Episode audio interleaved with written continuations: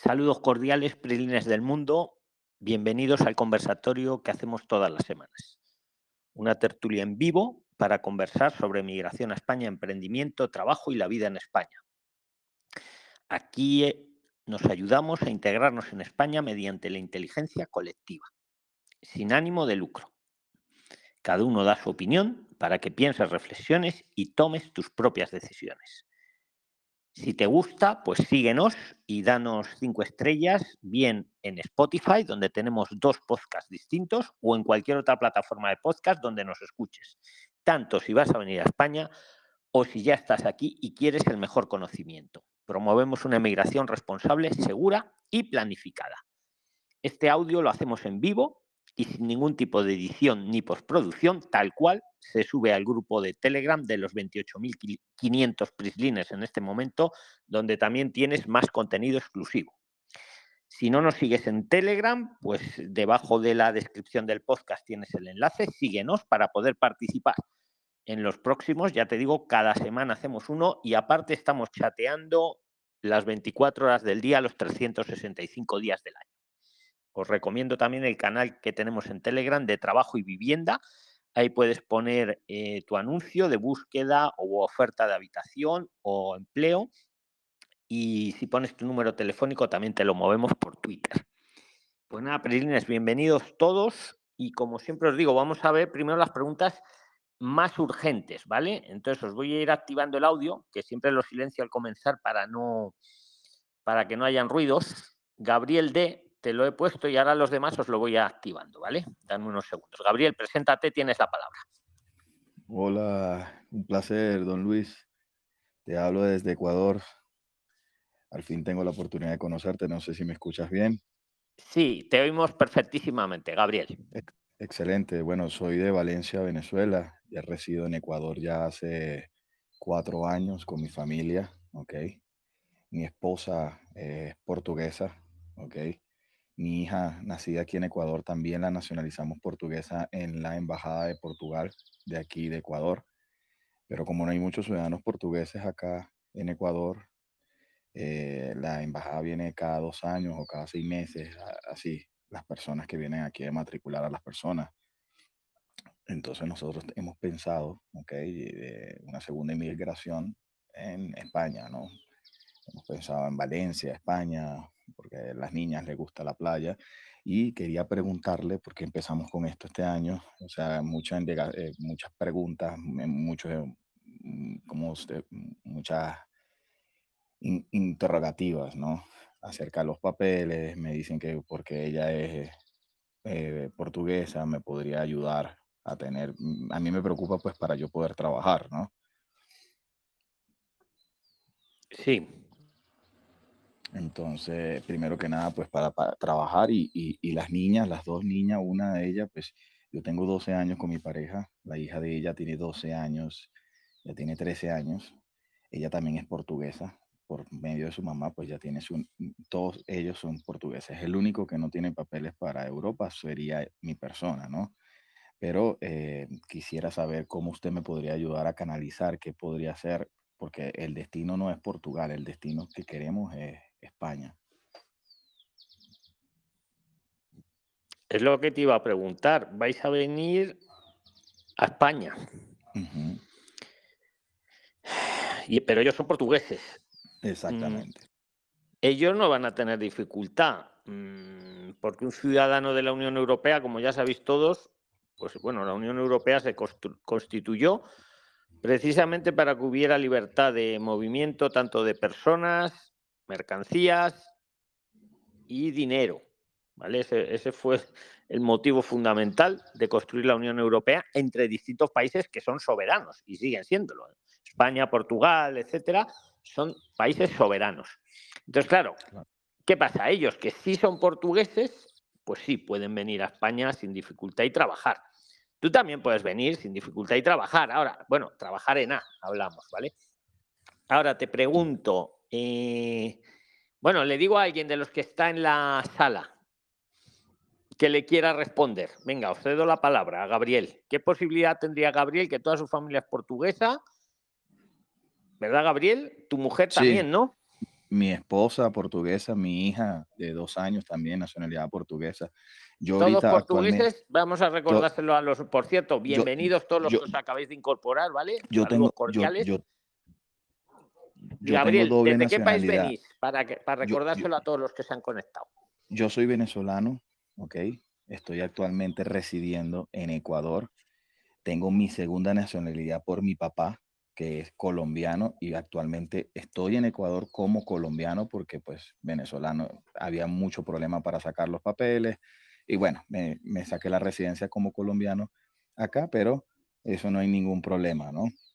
Eh, lo que quisiera es saber cómo tener yo la opción de vivir en España a través de mi familia, mi pareja, porque no, no estamos casados ni tenemos una unión, si vivimos hace 12 años juntos y tenemos una niña la cual es portuguesa, y la mayor también es portuguesa, y mi esposa también, todos tienen pasaporte portugués. Pues Gabriel, el que le quiera responder a Gabriel tiene luego la palabra, si queréis. Andrés, ¿querías decir algo? Sí. Eh, Gabriel. Presenta, Adelante, Andrés, pero preséntate. Bueno, y voy a practicar con el ejemplo que yo no me he presentado también para los nuevos. Yo soy Luis, hablo desde Madrid. Eh, Gabriel, ¿tú desde dónde hablas? Desde Quito, Ecuador. Desde Quito, Ecuador. ¿Y Andrés? Desde Quito, Ecuador también. Vale, pues venga, Andrés, tú tienes la palabra. Ok, bueno, soy Andrés, Venezuela. Eh, estoy en Quito, Ecuador. También soy venezolano eh, y tengo ciudadanía italiana. Ya yo tengo planificado irme a España el próximo año y mi aporte para Gabriel es el siguiente. O sea, lo primero que tú, el primer paso que tú deberías hacer es mm, hacer una unión de hechos aquí en Quito, Ecuador. Eso es un trámite que vas a hacer, este, que es legal acá como el matrimonio, y te va a servir para demostrar en España que tú tienes una convivencia con un ciudadano de la Unión Europea. Con eso tú vas a poder ingresar como, eh, como familiar de un ciudadano de la Unión Europea. Pero adicional a eso, este, estás nombrando también que tienes una hija con esta persona, con esta eh, muchacha, con tu pareja que, que es la que tiene la nacionalidad portuguesa. Y eso también te ayuda bastante porque hace, tener un hijo en común cuando ingresen eh, en España lo que tienes es que demostrar con la partida de nacimiento de tu hija que tienen ese vínculo en común y realmente eso te, te va a facilitar bastante los trámites en España. Excelente. Bien.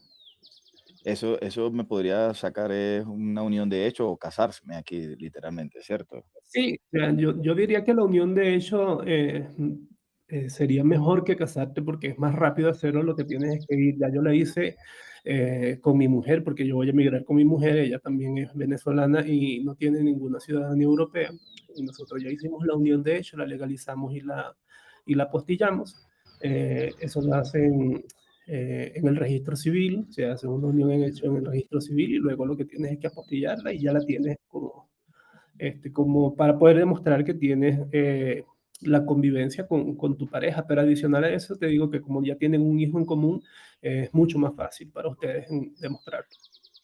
Muy bien, gracias Andrés. Excelente aporte. Sí, aquí estoy anotando en notas, ¿no?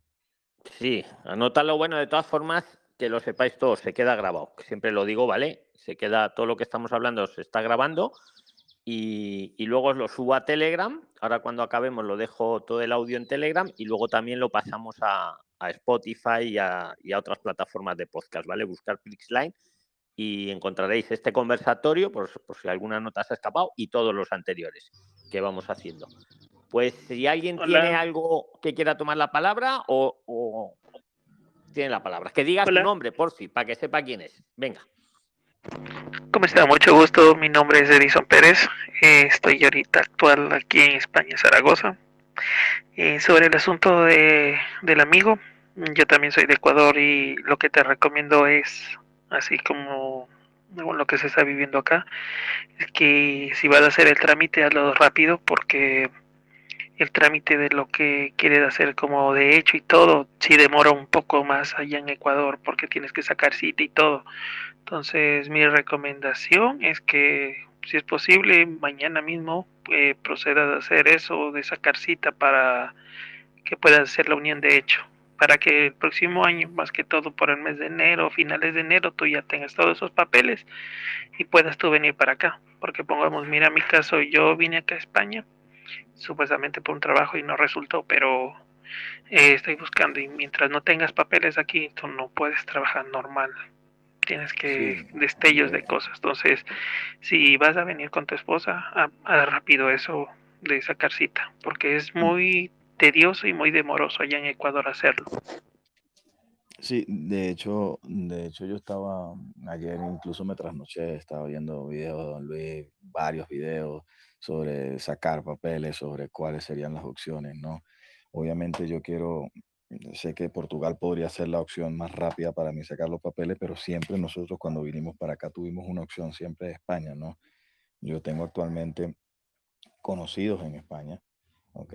Siempre he querido ir a España y, y, hemos, pero esto fue un trampolín, pues. aquí tampoco es que yo pueda decir Ecuador es un país muy lindo, Ecuador me ha brindado muchísimas oportunidades, pero eh, creo que una de las fundamental cosas que me saca aquí es la delincuencia y el futuro para mis dos hijas. O sea, yo veo que no es un, no es un lugar como que yo quiero ver a mis hijos crecer.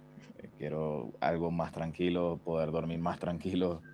Es bastante complicado la seguridad y tal vez lo mismo que me sacó de mi país y no quiero vivir eso, pues no quiero estar en un sitio inseguro para mis hijos. Es lo que realmente busco para ellos, ¿no? Claro, es verdad, es lo mismo como yo. Por eso, si un por si acaso tú ves que en el, lo que es el asunto de registro civil te, se hace un poco demorado en lo que es el registro civil ecuatoriano, y si tú estás en Guayaquil, un ejemplo, ándate al registro civil del municipio de Guayaquil. Es mucho más rápido, inclusive hasta para sacar cédula y todo, es mucho más rápido que el registro civil normal. Entonces, o sea, mi recomendación ve rápido al registro civil que queda, no sé si tú conoces de, la Marta de Roldós. Sí. Ya, ese, ese de ahí, ese registro civil es rápido.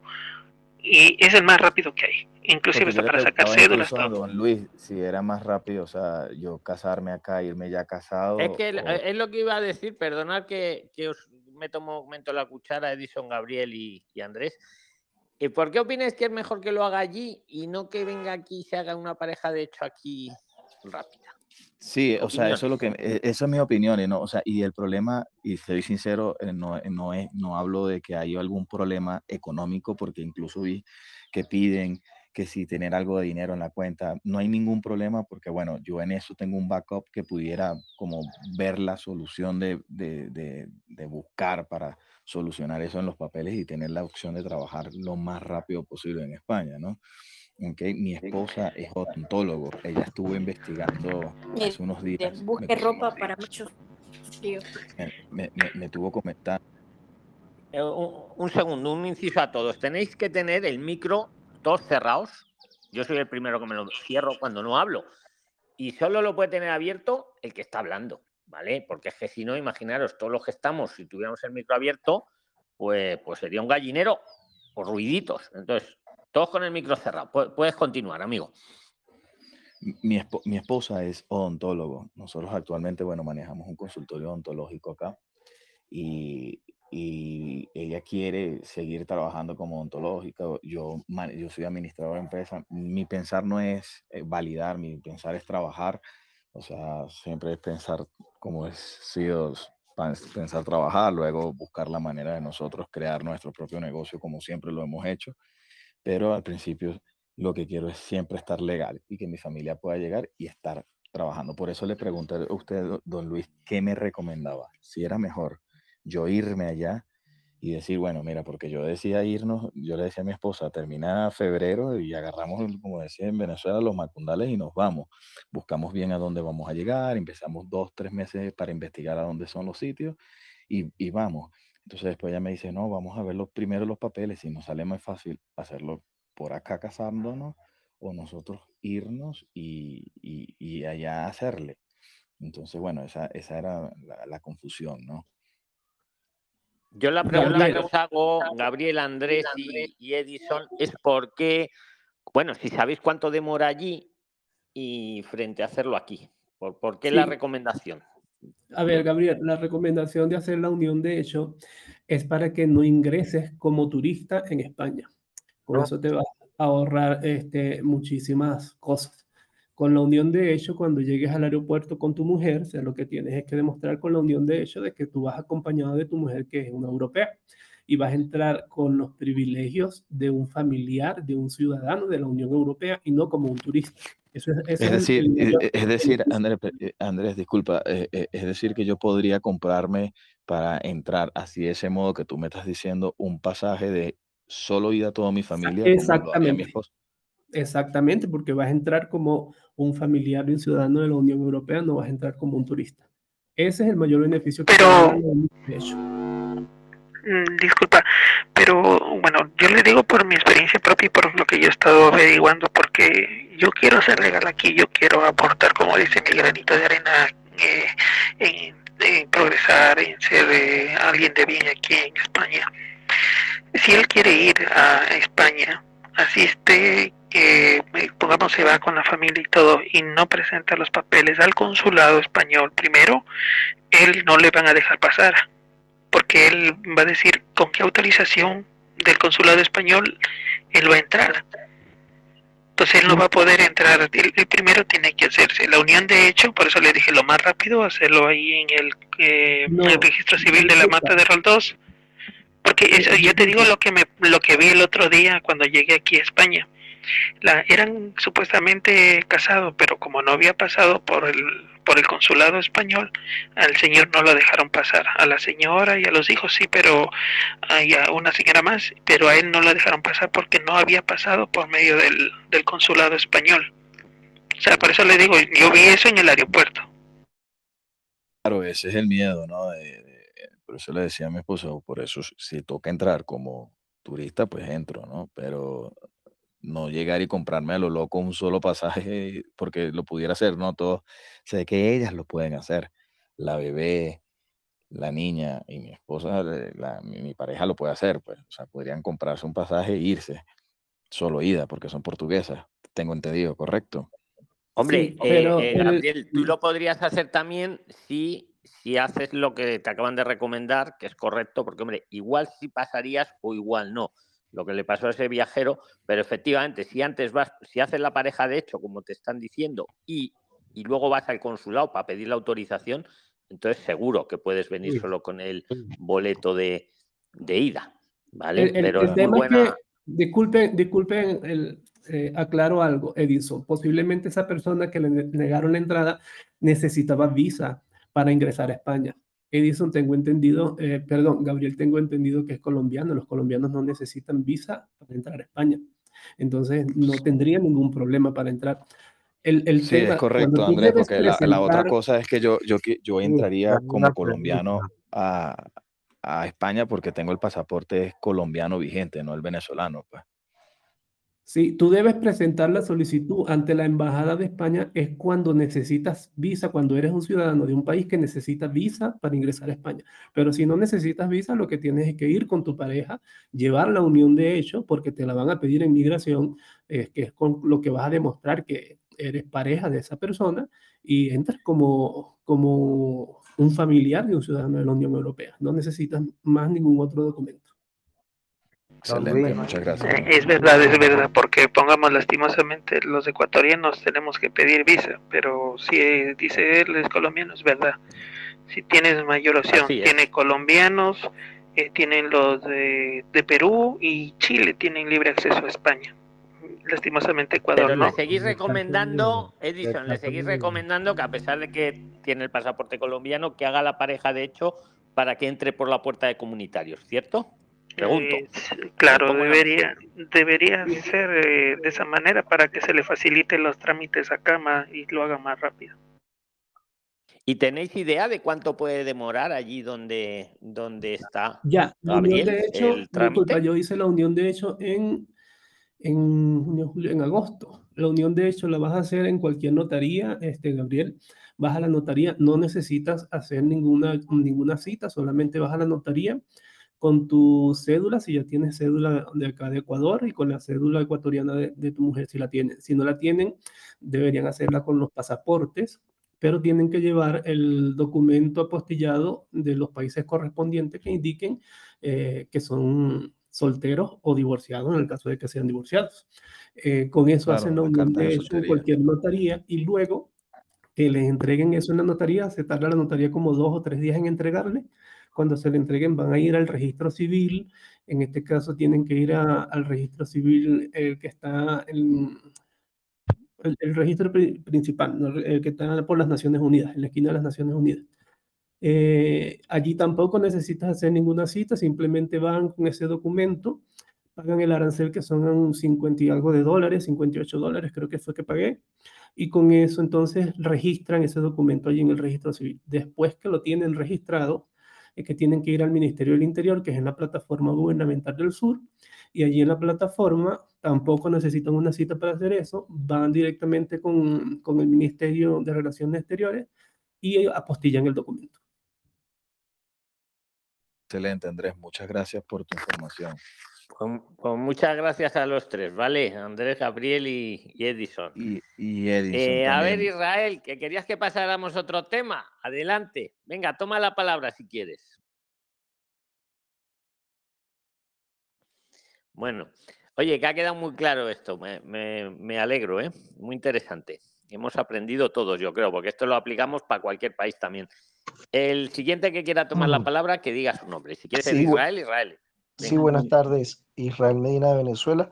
Eh, muchas gracias por el tiempo y quería preguntarle cuándo podríamos hacer el, programa de los tributos. Recuerda que le había escrito el chat. Bueno, pues cuando tenga, es que yo los programas los voy programando, ah, va fluyendo, pero lo tengo en, la, en la mesa. En la agenda, gracias. En la agenda. Bueno, Ven, vale, gracias. ¿Quién quiere tomar la palabra? Que diga su nombre. Venga, el primero que lo. Hola. Edison. Hola. Además que había participado. Venga, Edison. Y los demás nos silenciamos, yo incluido. Venga, Edison. Ya, este, mire, yo realmente eh, quisiera saber cómo puedo hacer yo para poder eh, ser legal aquí. Lastimosamente mi pasaporte me habían dado por un mes. O sea, como dicen, legalmente soy ilegal. Entonces, eh, quisiera saber alguna pauta, algo, para poder ser legal aquí y poder llegar a tener los papeles antes de los dos años. Si alguien ha tenido esa experiencia y cómo sería o cómo me pueden guiar. Pues hombre, llevamos así rápidamente, te puedo decir que llevamos más de mil vídeos y no sé cuántos podcasts, porque los podcasts no los llevo contados, vídeos van explicando, explicando distintas maneras de estar, de estar regular en España. Es que yo es la primera vez que es que no hay una pildorita mágica, cada caso es un mundo, hay muchas variables. Mm, yo lo, cuando preguntáis esto por escrito, os digo, vete al canal, mírate los vídeos, escúchate los podcasts y vuelve con pregunta concreta. Pero vamos, si alguien te quiere responder así tal cual lo has planteado, pues que te responda. Claro, es que yo buscando, buscando he podido encontrar esto y es la primera vez que estoy en un video chat y video chat y, y conocí a ustedes. De venir a España hace tres años y ahora es por estudios. Yo hice un vídeo hace tres años. Algunos abogados cuando aquello me criticaron, recién salido el vídeo, luego todo el ecosistema, todos los abogados me han dado la razón y ahora lo he hecho hace unos meses como actualizándolo con la nueva reforma que ha habido, que todavía ahonda más. O sea, si hace tres años era la mejor manera y la más sencilla, porque ahora por eso es la mejor manera, ahora con la reforma todavía más. ¿Por qué estudio? Porque es que te lo dan súper fácil y a poco bien que lo hagas, puedes trabajar prácticamente desde el minuto cero. El estudio puede ser de lo que tú quieras.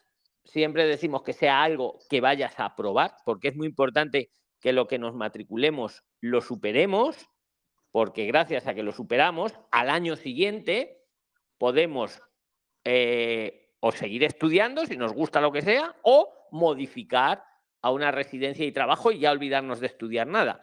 Pero lo primero que hemos venido a estudiar hay que superarlo. Esa es, un poco la, única pega que yo veo. Pero eligiendo algo que a, uno le guste, que insisto, puede ser un tema superior o puede ser un tema inferior. No necesariamente tiene que ser un curso superior, ¿vale? siempre es recomendable que sea algo que a uno le guste. vas a poder trabajar 30 horas a la semana, que antes eran 20, con la reforma son 30, y al año, al año, si lo superas, vas a modificar, si tú quieres, a una residencia y trabajo, ya está, ya está. Y ya, si quieres te olvidas de estudiar. Antes había que esperar tres años y ya era la mejor manera, pues ahora solo hay que esperar un año. Y encima ese año puedes trabajar tus 30 horas. Recuerdo que en España la jornada laboral son 40, o sea, prácticamente puedes trabajar full, siempre que no te interfiera lo que has venido a estudiar. Muy importante eso, ¿vale? Porque en, realidad vienes a estudiar. Esa es la más sencilla. Luego hay otra muy sencillita, que es la no lucrativa. Lo que pasa es que la no lucrativa te pide mostrar mucho dinero. No hay que dárselo a nadie, en ninguna, pero pues sí enseñarlo. Y, la, el fallo de la no lucrativa también es que no puedes trabajar. Aparte de que tienes que demostrar mucho más dinero, no te dejan trabajar en A. En cambio, con el estudio sí puedes trabajar en A y hay que mostrar menos dinero. ¿Cuál, ¿Qué pega le veo a la del estudio? Pues que si lo haces para un año, que sería un poco lo, lo mejor ya, para olvidarte papeleos, tienes que enseñarle siete mil y pico euros. El que no tenga ese dinero puede, pues, por ejemplo, pedirlo para siete meses. Serían 585 por siete. Y ponle un poquito más si quieres y enseñas ese dinero y luego, luego renuevas. Porque el dinero, insisto, hay que enseñarlo, no pagarlo a nadie. Entonces, pues esa es un poco la respuesta rápida. Luego, Edison, también hay que ver luego cada caso, ¿no? Cada caso, si viene uno con acompañantes, si no, de qué país viene. Venga, repregunta algo si quieres y entre todos te respondo. Claro, este, eh, como usted sabe, Ecuador, que necesita visa. Y otra que, pongamos yo ahorita, yo prácticamente ya no estoy legal. Estudios, Edison, en Ecuador, si te la dan, si la planteas bien, te la van a dar. Otro tipo de visa va a ser a lo mejor más complicado. Y yo creo que incluso la de estudios, corregirme si alguien no está de acuerdo, ¿eh? que cada uno da su opinión para que entre todos el mejor conocimiento. incluso yo creo, Edison, casi que te da más fácil la de estudio que la de turista. Pero eh, así, así yo, así yo no esté legal como dice ahorita. Yo ya voy a cumplir el 18 de diciembre, voy a cumplir cuatro meses ya. O sea, sí podría yo solicitar esa de estudio. Ahora, ahora dónde te encuentras. Yo estoy en Zaragoza. Ah, sí, es verdad que lo has dicho antes. Ah, no, no, no, no. Eh, si estás, a ver, en el momento que nos quedamos irregulares, a ver, podemos venir de paseo a España y tenemos 60 días para hacer una estancia de estudios, que es como la visa de estudios, solo que hecha en España se llama estancia. Pero ojo, si venimos de los países que no piden visa de turista, si venimos, por ejemplo, de Ecuador, que a día de hoy todavía pide la visa de turista y me han dado, me han dado 45 días de turismo, vamos a suponer, tengo que dejar presentada la estancia en los primeros 15 días. Siempre tienen que quedar 30 días de margen, ¿no? ¿Qué pasa, Edison? Si te has pasado, ya estás con cuatro meses, te has quedado irregular, no es un delito. Pues, yo nunca digo ilegal, digo irregular, porque es una situación administrativa irregular. Punto. ¿Qué solución veo ahí? Pues mira, varias rápidas. Vamos a repasarlo todo rápido. El arraigo este por colaboración. No, no se llama arraigo, en realidad es residencia por colaboración. Pero a mí no me gusta, salvo que uno haya caído en las manos de un empleado malvado, como digo, ¿vale? Ahí lo que te piden, ni siquiera que lleves el año en España, que hayas trabajado seis meses en B, en España, que lleves trabajado seis meses en B y lo puedas demostrar, ojo. Ah, bueno, vale, inventas, lo tienes que demostrar. Eh, lo veo, si alguien te ha tendido la mano, yo jamás lo usaría porque no podría dormir. Eso lo veo pues para cuando hay un empleador explotador, como he visto casos, me contaba el otro día una interna que no ha dado la cara la tengo que regañar públicamente sin decir el nombre, porque es bueno que se sepa todo. Que la tienen en una especie de mansión. Los mensajes que ellos están ahí. Oye, Sara, el, micro, que tenemos que hablar de uno en uno. La tienen en una mansión, unos jefes que ganan muchísimo dinero y la tienen explotada, pero totalmente explotada. Pues yo ahí sí, ahí sí emplearía la herramienta. Pero un jefe bueno no jefe, pero un jefe malvado o jefa malvada. Bueno, pues esas solo necesitas seis meses trabajados en B en España y poderlos acreditar, ¿vale? Ni siquiera llevar un año en España. Seis meses sí, trabajados. Esa una. Eh, pero lo malo es que hay que. que al jefe le meten multa. Otra que se me ocurre, cuando lleves dos años, se te abren muchas puertas. Cuando ya lleves dos años, que es el arraigo por formación y el arraigo laboral. Y cuando lleves tres, el arraigo social. El arraigo por formación lo veo bastante bien también. Muy fácil que te lo dan, lo pides, eh, te lo dan al momento. Y el único requisito, ya te dan la residencia al momento, ¿eh? Y el único requisito es que en los siguientes 90 días les presentes en qué centro te has matriculado de lo que vayas a estudiar. Total, que estás un año eh, con residencia, o bueno, o menos, ¿eh? Si el, el, curso no tiene que durar un año, puede durar menos. Puede durar un año, puede durar hasta dos años máximo, pero puede durar menos. Pues es un curso más, de, de cuatro meses, por ejemplo. Total, que cuando superas el curso, por eso siempre digo que lo que matriculéis no vale cualquier cosa, algo que vayáis a superar, insisto en eso, es muy importante. Total, que cuando lo superas en el arraigo por formación, para el cual llevas dos años en España, te toca esperar un poquito todavía, aunque el tiempo pasa rápido, te va a tocar trabajar en lo que has estudiado. Muy importante ahí. No como, lo, como la vista de estudios, que puedes trabajar en lo que quieras, o la estancia de estudios, que puedes trabajar con lo que quieras. No. En el arraigo por formación sí que te van a pedir el primer año de permiso de trabajo que trabajes en lo que has estudiado. ¿Vale? Y luego ya, ya no. Pero eso. Y el arraigo laboral, lo que pasa es que el arraigo laboral te pide que hayas trabajado seis meses en esos dos años. Y ese es el resumen que puedo hacer. El que quiera tomar la palabra para aportarle algo, que la aporte o para otro tema. Venga. Y, y a quien he cerrado el micro se lo vuelvo a abrir, Sara, pero es que tengo que tener el micro cerrado, por fin, porque si no es un lío. Y ahora me lo cierro. Vale. Hola, buenas noches. Buenas noches. Porque si no, no sé mi, quién tiene la palabra. Tenéis que mi nombre es mi nombre es Henry Arzópalo. Tienes la palabra, Henry. Venga. Buenas noches, Oye, mire. ¿Dónde eres y dónde estás también? Ah, correcto. Eh, yo soy yo soy peruano y me encuentro ahora en Barcelona. Sí. ¿Cuánto tiempo llevas en Barcelona? Eh, este, este 6 de diciembre llegué. Perdón, es que no te he escuchado bien, que se te oye un poco de ruido. Sí, este 6 de diciembre llegué. Vale, no te acerques tanto al micro, amigo, que se te oirá mejor, yo creo. Pues cuéntanos sí. lo que tú quieras preguntar o aportar. Sí, claro que sí. Yo llego aquí, este, digamos, en recomendación de una de mi cuñada, la cual me ha recomendado un trabajo, pero que, que digamos, no me va a dar ningún tipo de, de documento, ¿no? Entonces, mi consulta sería, ¿qué recomendación podrían darme en este caso, ¿no?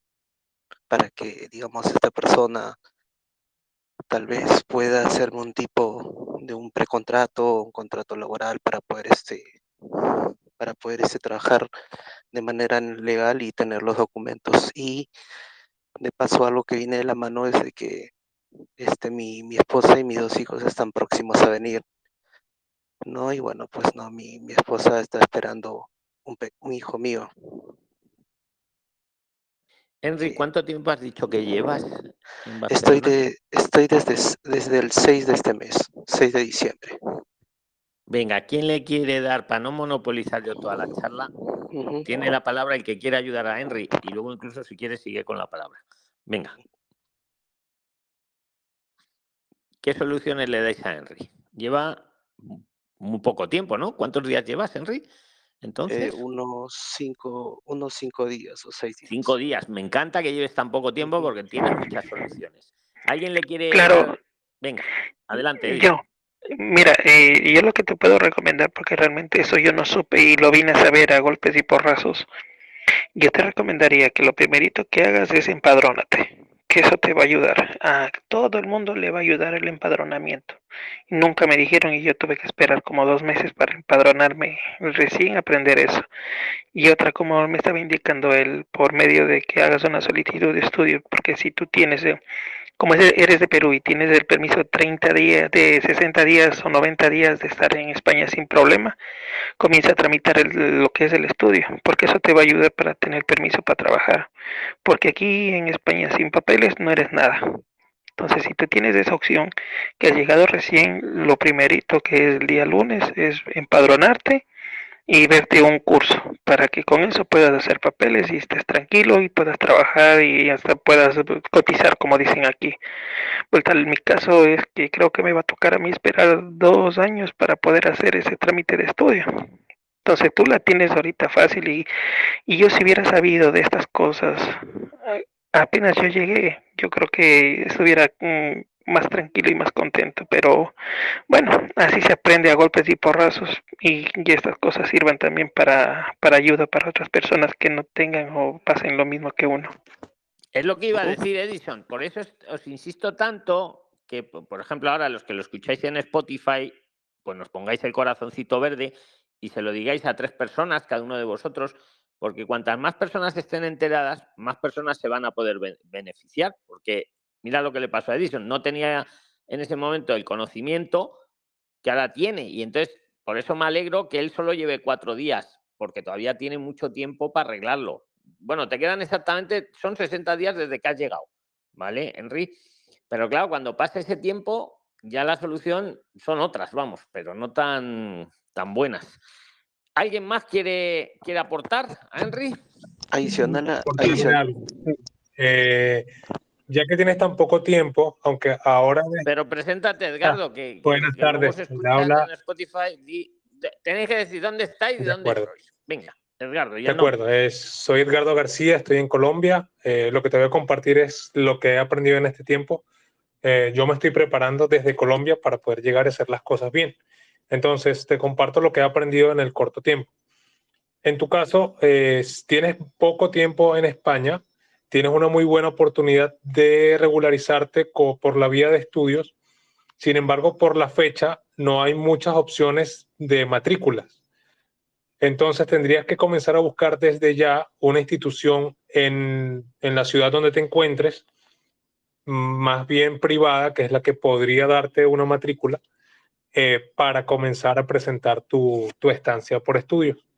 Pero es importante que lo comiences a hacer. Ya hoy es domingo, mañana lunes comiences a buscar información eh, de institutos oficiales, de centros de formación profesional oficiales que estén en tu ciudad y ver quién te puede dar o, la matrícula o al menos una carta de aceptación con la cual podrías iniciar tu proceso. Y bueno, y cualquier otra duda que tengas, pues acá mismo la vas planteando, que de seguro habrán personas que tienen mucho más conocimiento y pueden irte guiando. Ajá. Sucede también, que justo... Pero también... Un, un segundo, que voy a, un segundo, ahora seguir, pero que, eh, espera Henry y Danielitos, un segundito, que voy a remarcar una cosa que ha dicho Edgardo, que es muy importante. Él ha dicho que es difícil, efectivamente en esta fecha es difícil, es mejor fecha para encontrar centro mayo, ¿vale? Abril, mayo, junio son las mejores fechas, Ahora no es tan buena, pero él ha dicho un detalle, lo quiero remarcar. A lo mejor es difícil conseguir una matrícula, que no imposible, ¿eh? que no imposible, pero ha dicho o una carta de aceptación.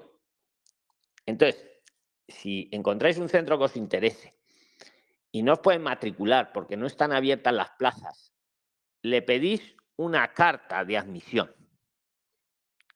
Y con esa carta podéis aunque eh, eh, eh, extranjería os pide la matrícula, pero el truco, entre comillas, está, como el tiempo corre, apremia, porque hay que hacerlo en los primeros 60 días, y hasta mayo queda todavía, me pido la carta, como ha dicho Edgardo, el seguro y, bueno, lo que nos piden, lo meto todo,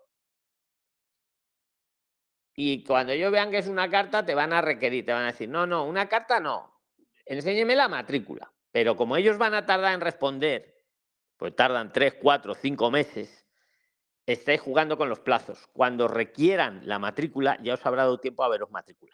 Eso solo era lo que quería remarcar y, ahí queda dicho. ¿Quién quería mm, hablar? Pues mira, para, pues bueno, buenas, noches, Luis. Soy de, soy de Colombia, me ubico exactamente en Madrid. Yo estoy haciendo el proceso de estancia por estudios, ya que pues el compañero quiere saber del tema, digamos, de los estudios, si le interesa. Eh, aporto un poco a lo que dijo ahorita Edgardo, es tener los, el curso de tu país, lo que es en Colombia noveno, décimo once, acta y diploma apostillados, porque toca homologarlos. Con eso ya, con, en el instituto te van a pedir que tengas eh, tus títulos homologados en proceso, o sea, por lo menos mínimo en proceso, que eso es un radicado que te dan, con eso te puedes matricular a un ejemplo, un FP, que eso es lo que yo me matriculé. Eh, hay que tener cuidado con, con, las estafas, que aquí es muy recurrente las estafas. Y el tema, algo que es muy complicado a la hora de sacar una estancia por estudios estando en Madrid, es el tema del dinero. Mi abogada me recomendó, o bueno, fue lo que yo hice, como yo tengo unas, eh, mi papá tiene, mi papá tiene unos, bueno, tenemos unos restaurantes familiares, pues lo que hicimos fue demostrar como el dinero que ellos me envían desde Colombia para que me lo valgan. Y así es que me lo, me lo han valido. Ahorita estoy en proceso de que me contesten que son tres meses. Se supone que Panero me deben de responder.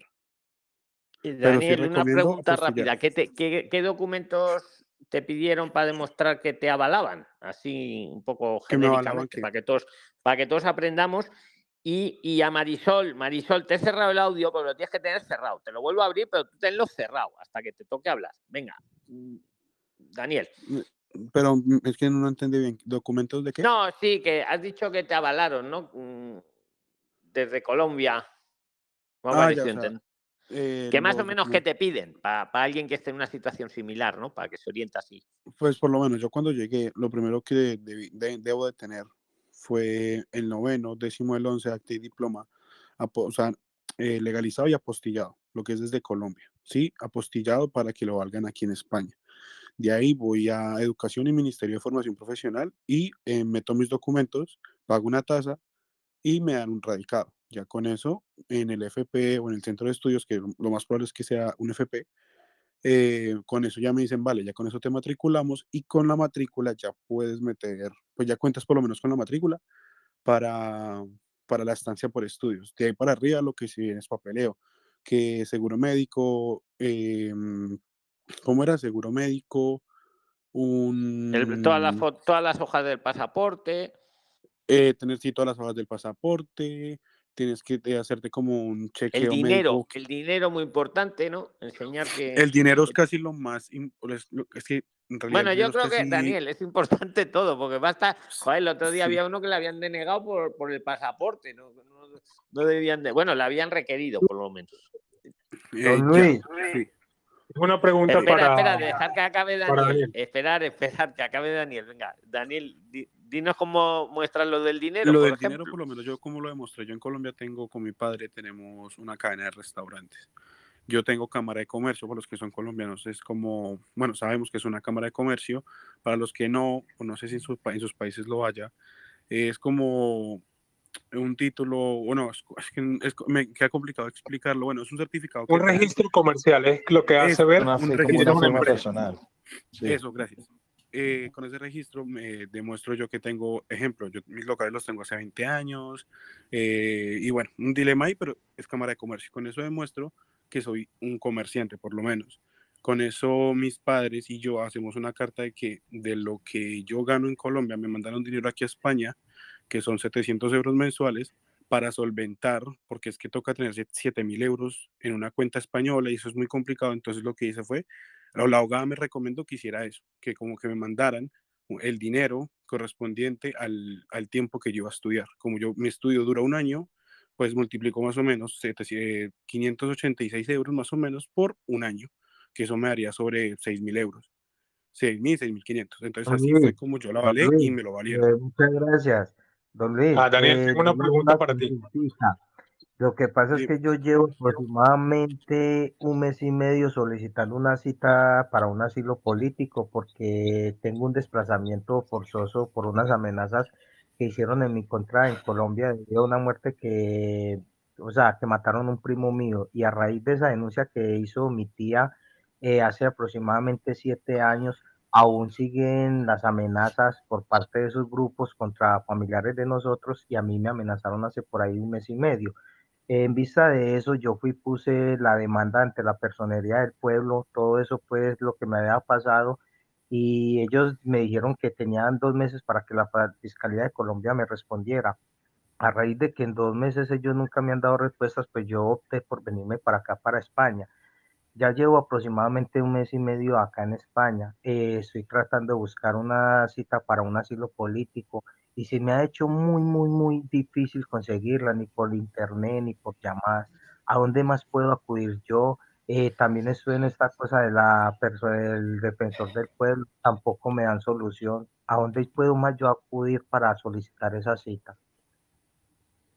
Pues, eh, a ver, el tema de las citas yo creo que es ampliamente ya conocido, ¿no? Por todos los prilines que están fatal, todo tipo de citas con la administración. Entonces, soluciones.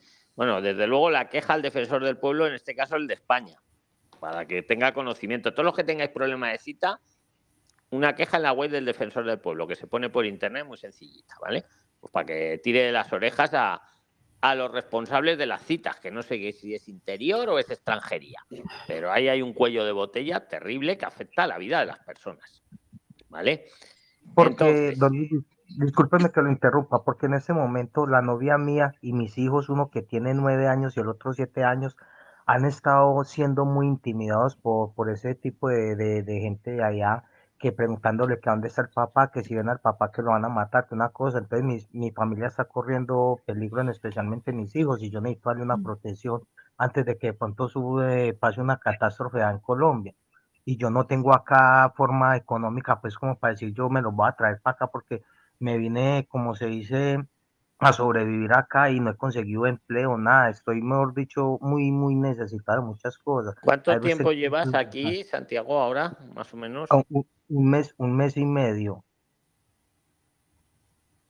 Pues es que lo de las citas está muy, muy, muy, muy mal y luego ahí hay un mercado de citas que tenéis que tener mucho cuidado. Luego hace dos conversatorios, uno de un Prisliner dijo que, que él lo había conseguido la cita en un locutorio que solo le habían cobrado 10 euros.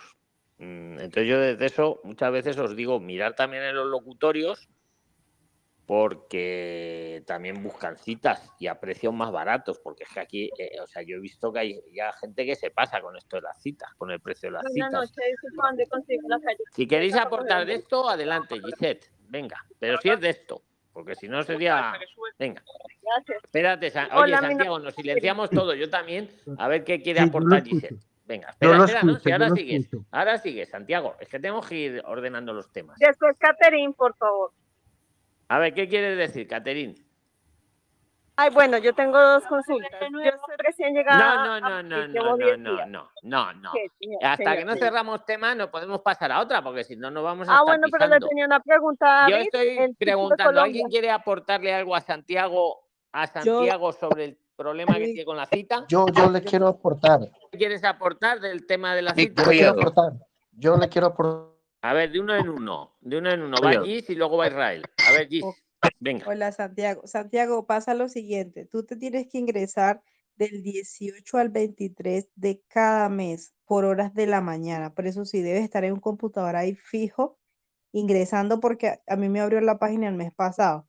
Lo que pasa es que lo hice de un celular y se me trabó pero fijo, fijo, de 18 al 23 usted debe ingresar por la mañana, no le pague a nadie, usted mismo lo puede hacer, ¿o yo? Repite, repite las fechas. Le hago, hago, otra consulta. Espera, Santiago, eh, tenemos que tener el micro cerrado, Santiago, que repita allí las fechas, que es muy importante. Del 18 al 23 de cada mes en horas de la mañana, a partir de las 8 de la mañana empiezan a liberar citas. Y usted, por ejemplo, el 20 abrió Madrid eh, ahorita en el mes pasado y yo fue porque lo hice de un celular y se me quedó trabado, pero me abrió y todo. O sea, hay que hacerlo de un computador, o sea, de un portátil, para que te abra más fácil, pero hágalo en la mañana, del 18 al 23 de cada mes son la hora que lo abre. Cualquiera de esos días pueden abrir de la mañana. Ahora hago otra, otra, otra pregunta. No, pero espérate, espérate, Santiago, que también, muchas gracias, Gis, que te quería decir algo, Israel. A ver, Israel. Sí, es para sí, voy. Eh, para complementar, que es importantísimo siempre hace en el grupo de tener una planificación de inmigración. Le voy a poner mi caso rápido. Mi caso rápido fue que yo particularmente en mes y 20 días aproximadamente ya tenía todos los papeles acá. ¿Ok? ¿Cómo lo hice? Asumí un riesgo, ¿verdad? Una gestoría que hace todo el proceso, les tuve que pagar, o sea, no les voy a eh, nombrar las historias porque yo no, o sea, ni nada, pero ciertamente estoy muy agradecido porque les di 300 euros, me consiguieron la cita rápido, documentos y Joder, pero 300 euros por una cita, me parece un poque caro, ¿no, Israel? Sí, pero, pero oye, pero es por todo el proceso. Que lo digo para picar un poco, ¿no? Para, que, que, te pero, Sí, completo que ellos me ayudaron a asesorarme y realmente me interesaba la cita para meses por el proceso. Yo ya tenía todo adelantado. Exposición de motivos, los documentos, pruebas para asilo eh, político, ah, para pedir asilo y total que en efecto rápido, hice el proceso y en mes y medio, por suerte, caí en una comisaría y todo rápido y ahorita estoy solamente esperando el permiso laboral se active en marzo. Pero fue este, ciertamente lo que quiero decirle a él es que yo ya me venía documentando desde Venezuela de Prexline. Por eso es importante documentarse mucho y llevar una agenda para que aquí no, no, no pase tanto tiempo y, y tanto, tanto, tantos obstáculos.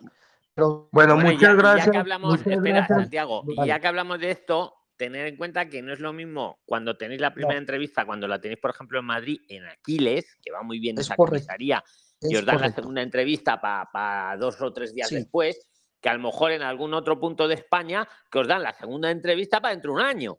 Lo, digo para los nuevos, ¿vale? Don Luis, cuidado con eso. Don Luis, ¿Qué, Santiago, ¿qué más quiere decir? no, ya termino. Don Luis, eh, muchas gracias por, por, lo que me acabaron pues, de agregar la información.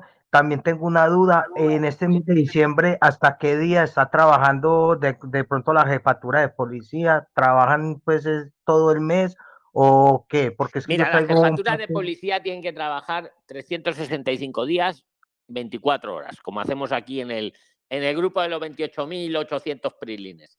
Ahora, otra cosa es que para las citas, escucha, para las citas no, pero si hay un delito, lo que sea, las comisarías siempre están abiertas, siempre, con, con mayor o menor personal.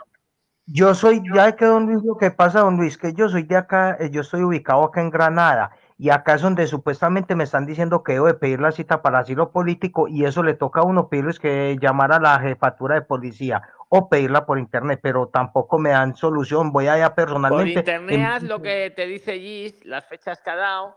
Otra opción es lo que dice Israel de un gestor, aunque a mí 300 euros por la cita me parece ya, o sea, ya 100 me parecía caro. Te recomiendo también, aunque le han hecho algo más, Israel, no digo que no, ¿eh? sí, que también, Santiago, el proceso espera, espera, que le diga lo del locutorio. Pregunta en los locutorios, pregunta en los locutorios, de verdad, haceme caso, locutorios de toda España, preguntar por las citas. ¿Qué querías decir, Israel? No. Bueno, gracias. Que, que en, en, el pago de los 300 está incluido todo el proceso, la asesoría con la exposición de motivos, que incluso te, te, facilita el certificado digital, que eso lo puede hacer uno también y otras cosas. Pero ciertamente yo ya había adelantado todos esos procesos. Bueno, lo que te iba a decir, es este, que, joder, todo lo del NI, el certificado digital y todo eso, cualquiera de vosotros, siguiendo un poco todo lo que hablamos aquí en, Spotify, y lo podéis hacer, pero bueno, que no me meto, o sea, de verdad. No, claro. a ver, ¿quién quiere tomar la palabra? Que diga su buenas noches. Yo no he oído nada, mucho ruido. Espera, espera, nos silenciamos todos, todos silenciados. Patricia, todos. Israel, tú también. Todos silenciados. Todos, todos. Venga, que os vea todos silenciados. Y ahora el primero que diga su nombre claro tiene la palabra. Jorge Iván. Ahí queda luego grabado para que lo comprobéis. Venga, Jorge. No sé dónde estás, pero se ha ido Jorge el primero. Jorge Iván, sí. Venga, adelante. Hola, Preséntate, Jorge, buenas Noches. Me llamo, me llamo Jorge Iván, soy de Colombia y en estos momentos estoy acá en Gandía.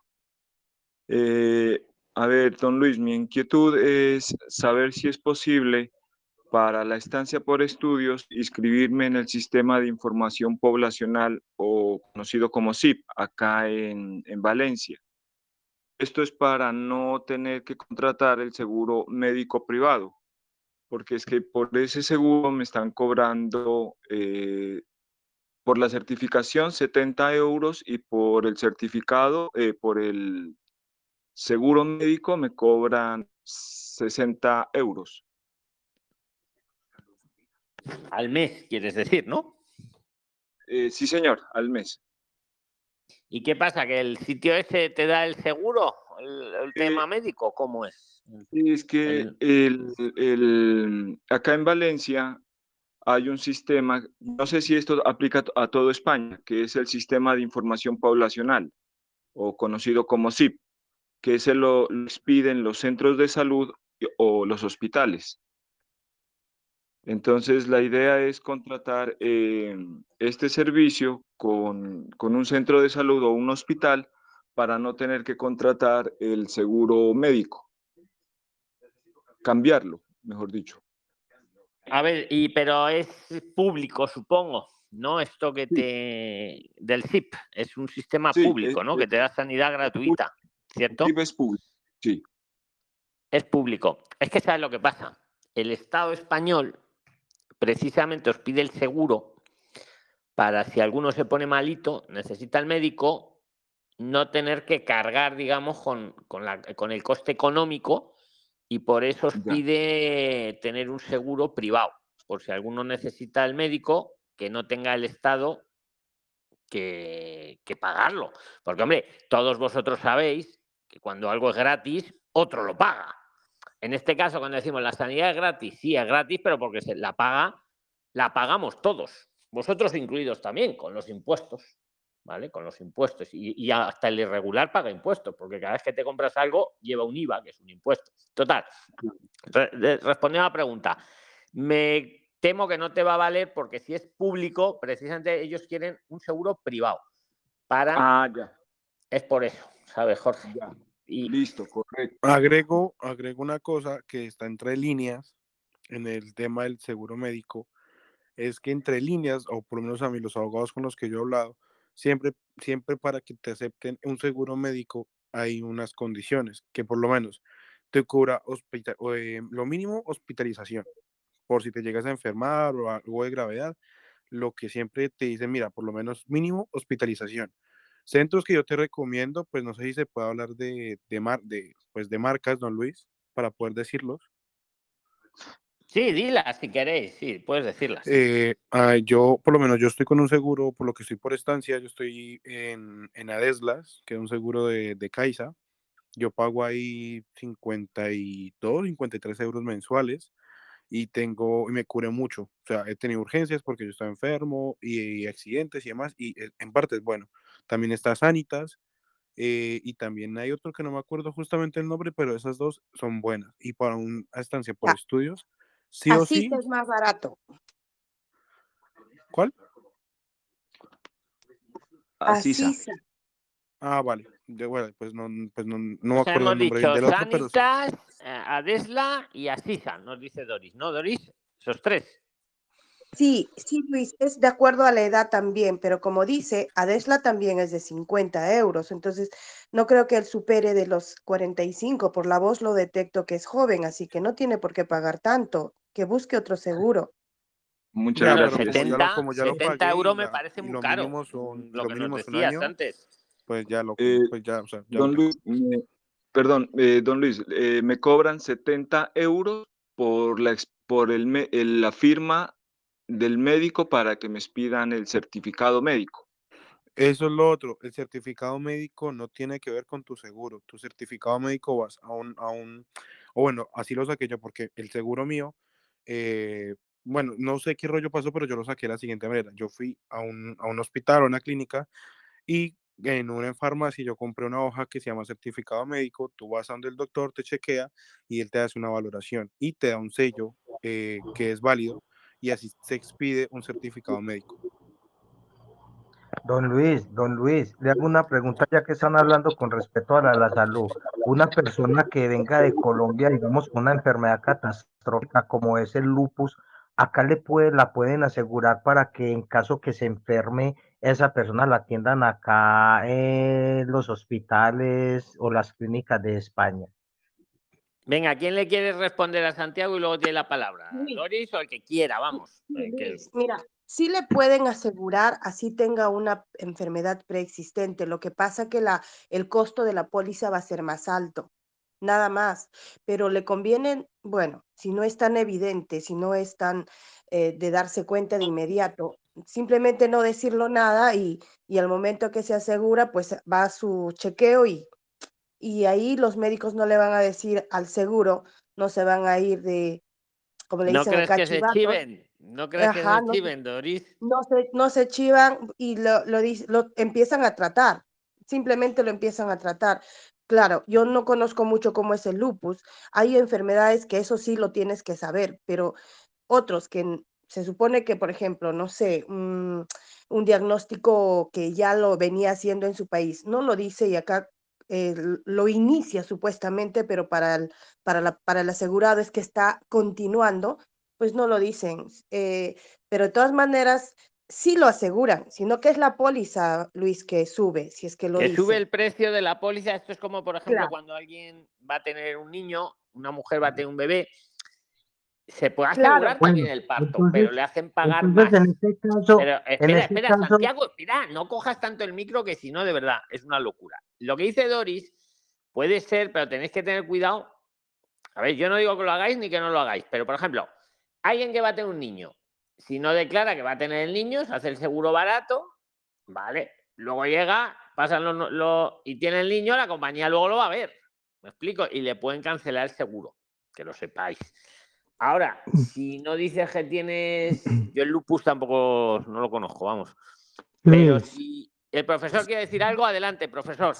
Luis, mira, una cosa, lo que dijo Doris es cierto, pero también hay que tener en cuenta una cosa. Cuando tú firmas un contrato, eh, en este caso de seguro, de aseguranza, suele haber pólizas en las que dice que si tú no manifiestas lo que tienes sabiendo que lo tienes, queda invalidado. Entonces hay que tener cuidado. Es decir, si es una enfermedad que vino a mayores una vez firmado y que no lo sabías, vale, pero si tú tienes una situación de lupus o, este tipo de enfermedades, tú ya más o menos podías tener unos indicios o evidencias anteriores a la firma de- del contrato y a veces puede invalidarse precisamente ese seguro por una manifestación negativa o falsa de- del propio que va a tomar el seguro. Sí, que a veces por ahorrarnos 20 euros a lo mejor, que sería de sobrecoste, eh, nos cancelan el seguro. Y, y algún prisoner ha, repor- ha reportado que cuando te lo cancelan se lo dicen a extranjería. Entonces nos pueden tirar toda la estancia o toda la visa por valorarlo, prilines, y tomar cada uno vuestras decisiones. La información la bueno, en don la Luis, mesa. don Luis, discúlpeme para terminar. Entonces, ¿qué debo Pero hacer ¿qué en es este el coge rápido no, Santiago? ¿Cómo va eso? El lupus, el lupus es una enfermedad catastrófica, eso es como un cáncer en la sangre y eso se va eh, deteriorando, digamos, lo que son todas las partes del de los pulmones, aunque hay muchas clases de lupus. Hay otros lupus que, digamos, son de enfermedad en la piel, que te, la van, te van sacando uno- unos arpullidos y te van deteriorando la piel. Entonces, ya para terminar, ¿qué debo hacer yo en este caso cuando, digamos, esa persona que es la hermana mía viniera de Colombia acá a España y aún sabiendo ella que ella tiene ya un historial, un historial clínico allá donde le, le, ¿cómo le dijera yo? Le detectaron esa enfermedad y ella viniera con la enfermedad acá a España, entonces, ¿en qué seguro la puedo meter yo para en caso que de pronto ella se enferme, se agrave, antes de que de pronto consiga papeles acá y que la atiendan? ¿Qué, qué aseguradora le debo de, de comprar o qué? Pues mira, yo te Un digo, poco- eh, sí, un, un segundito, profesor. Ahora le dice, pero muy rápido. Aquí en el grupo, que son prilines como vosotros, está eh, Jason, está Elixon Barreto y está Ingrid Marina, León, y no sé si alguno más. Si alguno, o sea, esos son fiables. Eh, yo pediría presupuesto, Santiago, y compararía a ver qué precios te dan, incluyendo a lo mejor lo del lupus, que, que si no es mucho, es recomendable declararlo porque luego te van a atender con todas las de la ley. Que- Quería decir algo, profesor. Sí, es lo que dijo Doris en este caso, es decir, si tú manifiestas lo que realmente tienes, tu póliza o bien no te la van a admitir o te va a subir mucho dinero. Pero claro, el problema es que tú mientas o que no o que ocultes información que después la compañía aseguradora lo va a tener en cuenta y si hay que ir a un juzgado va a poner manifiesto que tú no, no contaste toda la verdad. Entonces lo que te dijo Doris, si lo manifiestas te va a cobrar mucho más. Pero es que no hay otra solución, porque si ya sabiendo que ya tienes esa patología, no, no, no puedes ocultarlo. Podría ser el. DATE.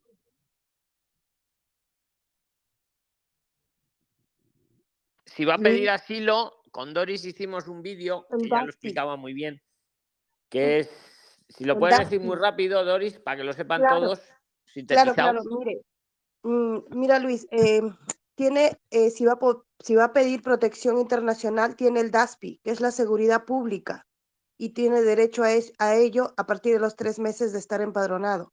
Y si no va a pedir eh, protección internacional, se va a quedar administrativamente irregular, pues tiene el DASE. Sobre todo eso es aquí en Madrid esos dos programas por están y los protegen médicos sin, sin fronteras y médicos del, del mundo. Entonces, eh, sí, no, no se va a quedar sin, sin cubrirse el, tema de la salud, así que no, no habría ningún problema. Ahora, si quiere ir a un seguro privado, pues también. No hay aseguradora que diga, no, a ti no te aseguro porque tu enfermedad es muy cara. Simplemente le sube bastante el costo de la póliza, pero terminan asegurando. Doña Doris, depende de la enfermedad, te lo suben bastante o a lo mejor no. Don Luis, don Luis, don Luis, discúlpeme, doña Doris, eh, yo le puedo hablar por el interno, usted me puede escribir para yo seguir en contacto con usted, para que usted me siga colaborando, para en el momento que esa persona llegue acá a España, usted me oriente y me dice cuánto puede valer de pronto la consulta con usted. Y le agradezco de corazón lo que puede hacer por mí. Bueno. Eh, sería bueno en el chat grupal y así varios que tengan un tema similar lo puedan leer también. igual ahí, ahí, le vamos a contestar siempre. Bueno, Prilines, no, yo lo que, Santiago, lo que yo iba a decir que los negocios que hagáis entre vosotros, siempre lo digo, pero ya, que ha salido el tema, yo no entro ni salgo, ¿vale? O sea, eso que lo sepáis. Mm, ahora, que podéis hacer negocios entre vosotros, por supuesto. Para eso son las plataformas, para que os ayudéis, lo que sea, ¿vale? Entonces, vale. Venga, ¿quién más quiere tomar la palabra? Que diga su nombre claro. mi nombre es Diana. Mi nombre es Diana. Eh, Diana, la que se te ha escuchado. venga, Diana, adelante tienes la palabra, preséntate, los demás, incluido yo, nos silenciamos. Marisol, tú también, venga, adelante. Hola, don Luis, mi nombre es Diana. Yo soy de Colombia, eh, de una parte de Colombia que estoy en la frontera con Venezuela y con mi esposo tenemos planes de irnos para España el otro año. Pero queremos hacerlo de la mejor manera. Nosotros acá tenemos un negocio propio, somos independientes y pues quisiéramos hacerlo de la misma manera ya. Hemos tratado de buscar información de la visa de emprendedor o autónomo y nos vamos con nuestros hijos tenemos un dinero destinado para llevarnos, pero quisiera pues que por favor de pronto nos orientaran más. Mi hija acaba de graduar y entraría a hacer una formación profesional, eh, pues entraría como estudiantes, pero nosotros queremos irnos ya que podamos estar como legales desde el primer momento, si es la visa con emprendedor o es mejor por autónomo o cómo lo podríamos hacer de la mejor forma, una visa no lucrativa, pero tengo entendido que la visa no lucrativa es el emprende es muy alto y uno no puede trabajar. ¿Quién la quiere contestar y luego tiene la palabra? Pero que diga el que quiera, venga. Catherine. Venga, Caterín, pues apórtale, venga. Preséntate también tú, porfi. Caterín me parece que algo le ha pasado. ¿Alguien la quiere responder? Mm, yo, Luis, sí. Joder, os habéis quedado mudos en un momento. Hace un momento. Nadie sabe la. Yo, a lo mejor no te han entendido la pregunta. Haz la pregunta en un minuto. Venga, sintetízala en un minuto. Quisiera saber. Estén todos atentos y el que te responda tiene la palabra. Pero en un minuto la pregunta. Quisiera saber. ¿Cuál es tu pregunta? Quisiera saber tres formas serían la, las, las tres eh, visas sería la mejor forma. Emprendedor, autónomo, que es que no he entendido bien cuál es la diferencia entre la una y la otra, o una visa no lucrativa. Visa, visa de autónomo no existe. Eh, autónomo es una figura fiscal. Autónomo es cuando uno, por ejemplo, está emprendiendo en España, eh, tiene que elegir una figura fiscal. Puede elegir hacer una empresa o puede ser autónomo, que es el mismo. ¿Vale? Entonces, eh, autónomo no es una visa de, No existe la visa de autónomo. Existe la, emprender, pero no la visa de autónomo. Otra cosa es que una vez que estás en España, para pagar tus impuestos y tu seguridad social, te hagas autónoma para cumplir con el emprendimiento. O no, o te hagas, te montes una sociedad limitada, por ejemplo, y, ¿vale? Pero entonces, tu pregunta muy, muy, muy simple, venga, para que todos la entiendan. Ok, entonces. Yo entiendo que no. Eh, bueno, venga, haz la pregunta, Diana, pues no la voy a hacer yo también la pregunta. La, la, la visa de emprendimiento, esa es una visa de, emprendimiento y la visa no lucrativa se pueden hacer llegando uno a España. Y el tema de ser autónomo, ¿cómo sería? ¿También desde España o se debe hacer desde el país de origen? ¿Alguien la quiere responder por no responderla yo, Prilines? Ah, Luis. Porque sabéis lo que la voy a decir, ¿no? Doris me conoce, yo creo. por eso. Doris es más suave que yo. Le cedo la palabra a Doris porque madre A ver, Diana, mira, eh, te va a tocar ver bastante los videos eh, de Prisline, de verdad, eh, porque estás un poco todavía recién en camino. De una parte sí, felicitamos que estás en el grupo, que estás buscando información, pero te va a tocar hacer la tarea, pues eh, la visa, por ejemplo, no lucrativa no la puedes pedir estando en España. Una vez que llegas de turista no la puedes pedir, eso se pide en tu país. Y como, y como has dicho anteriormente, eh, tiene un monto muy alto que mostrar y no te permite trabajar. Ahora, tu pregunta inicial era, ¿cuál es la mejor forma? Eh, opino que nadie te va a decir la mejor forma porque para cada uno tiene su propia forma, de acuerdo a sus objetivos, qué es lo que busca, qué es lo que espera, qué situación económica tiene. Si la más sencilla es, como lo hemos, lo ha reiterado muchísimo Luis y todos seguimos esa línea de acuerdo, es la de estudios. Te tienes que mostrar un IPREN de 8.000 o 7.200 más o menos en un año o menos si es un curso de, menos y, te dan autorización de trabajo a partir de los, de los siete meses que puedas tener un curso. Pero ahora, el de emprendedor que dices, eh, tienes que ver qué tipo de emprendimiento vas a hacer, o sea, qué tipo de negocio. Y también hacer todo un estudio para ver cuánto te va a costar montar ese emprendimiento. Entonces yo te aconsejo que veas bastante los videos. Ya se ha hablado varias veces este tema. Es más, al inicio del chat, Luis lo ha resumido muy bien a una pregunta de una persona que también preguntó lo mismo, ¿cuál, fue cuál, cuál sería la mejor forma? Sino que el señor estaba ya casi más de 30 días aquí y en Zaragoza, me parece, y ya, pues no, pero lo, lo explicó muy bien. Yo. Sí, exacto. Entonces, te tocaría volverlo a escuchar en todo caso este mismo chat, que a la primera lo, lo ha explicado muy bien.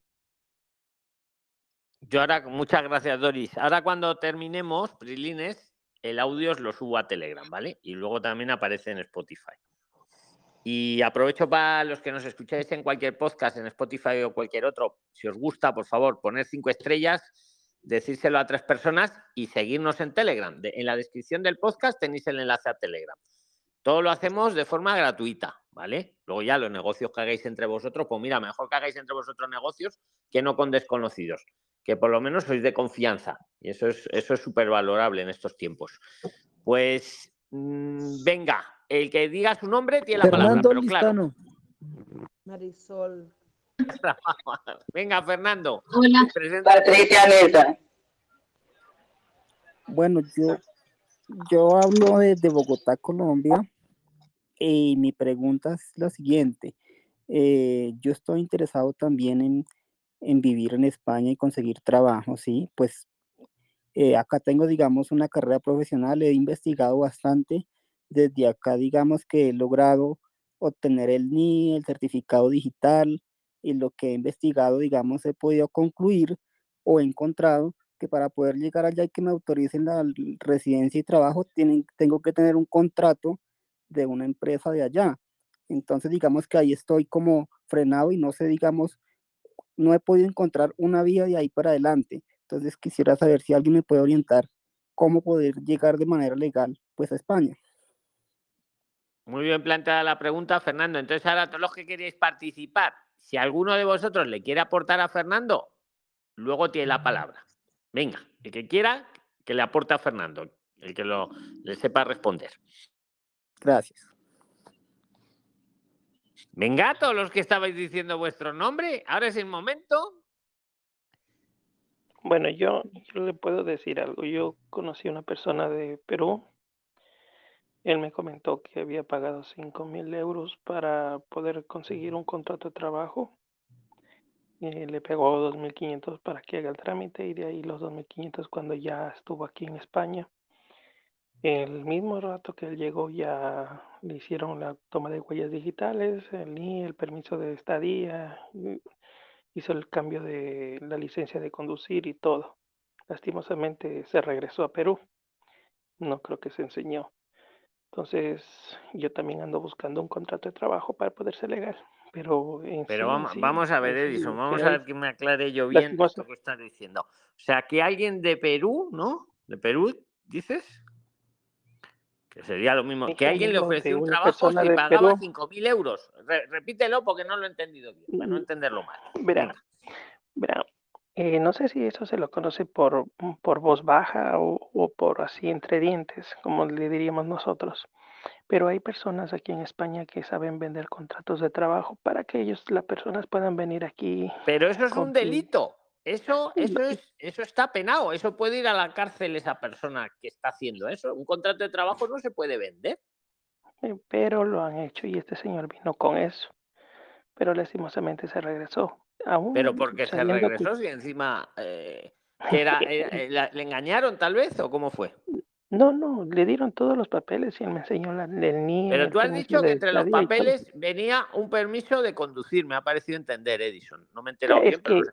¿Cómo le pueden dar un permiso de conducir a una persona si no se examina en la autoescuela de permiso de conducir? Por ejemplo, ¿era todo falsificado? ¿Era, era no, no, le voy a no, le voy a resumir bien, bien.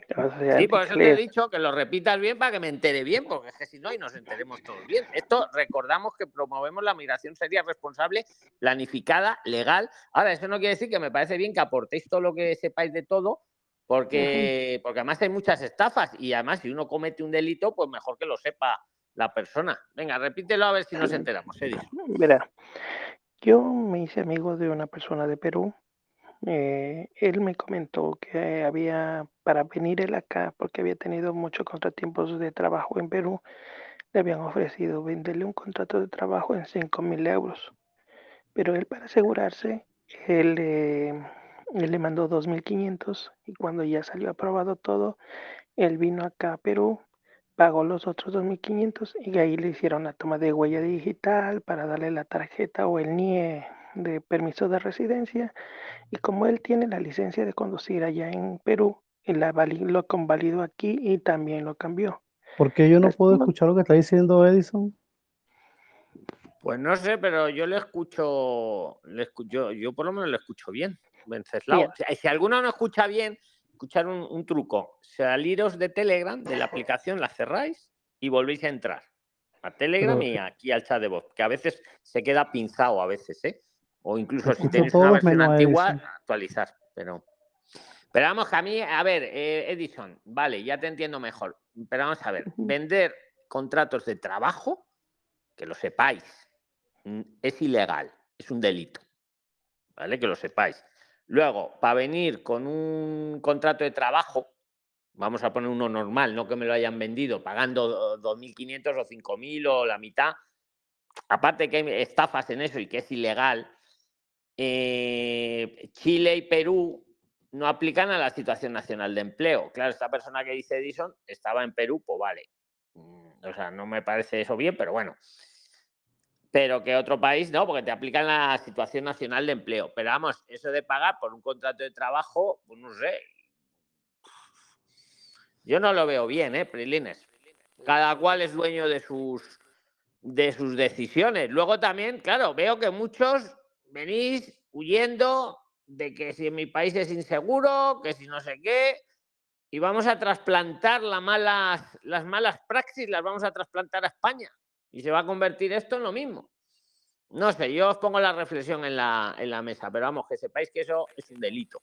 ¿Vale? Es un delito para el que lo hace y no sé, y el otro es un cooperador necesario que le llamaría el juez. No me sé las penas. Si alguien quiere opinar de eso, pues puede, puede opinar ahora mismo. Claro, o Y sea, si no yo les pongo, tema. les- les pongo como... Que no te, les me- pongo no te estoy como- reprochando, Edison. Sí, sí, si haces bien en exponerlo, porque es bueno que sepamos todo, todo, todo en la información en la mesa. Yo como línea editorial tengo que remarcarlo mucho porque, porque que lo sepáis, que esto no es para hacer cosas que sean ilegales, ¿vale? Pero yo valoro que Edison lo haya puesto en la mesa porque son cosas que pasan y, y es bueno que lo sepáis y a, y a mí me da pie a deciros que es ilegal. Hacer eso es ilegal, es un delito. ¿Vale? Pero bueno, Claro, está, más que Edison, a todo no te digo como- nada. Te, te agradezco que lo pongas en la mesa. ¿vale? Claro, que yo lo, yo lo comentaba era porque pongamos el caballero dice que quiere conseguir un contrato de trabajo. No, no me le Es que propongas todo- que, contra, que haga una cosa No, no, no, no, no, le, le estoy indicando que a veces hay esas personas que estafan, o sea, que tenga mucho cuidado porque a veces, a Claro, uno además está te estafan. o desesperado. además de cometer un delito, te pueden estafar. Exactamente. Pero que esa no es la manera. eh, Es que si, si- si hacemos cosas ilegales, vamos mal. O sea, que eso es de. es de- es de- están pro- haciendo las cosas bien, ¿no? Correcto. Pero. Bueno, para, ¿Alguien quiere para aportarle esto responder, para ayudar a, para a dar una vía responder legal a a Fernando? Fernando, lo que Fernando Patricia, Patricia. eh, lo ideal sería Incluido yo, nos silenciamos. Venga, todos, todos silenciados excepto Edgardo. Venga, para que se oiga bien. Bien, eh, más eh, la situación es parecida a la que tenemos todos de alguna forma. Yo también estoy buscando como, como profesional eh, eh, trabajo en, la- en, las, en las páginas, en los sitios web de trabajo de España. Es difícil que, que nos contraten, pues realmente porque no tenemos experiencia española, no tenemos, digamos, algo. a- a- Hay personas que ya están en España que pueden optar.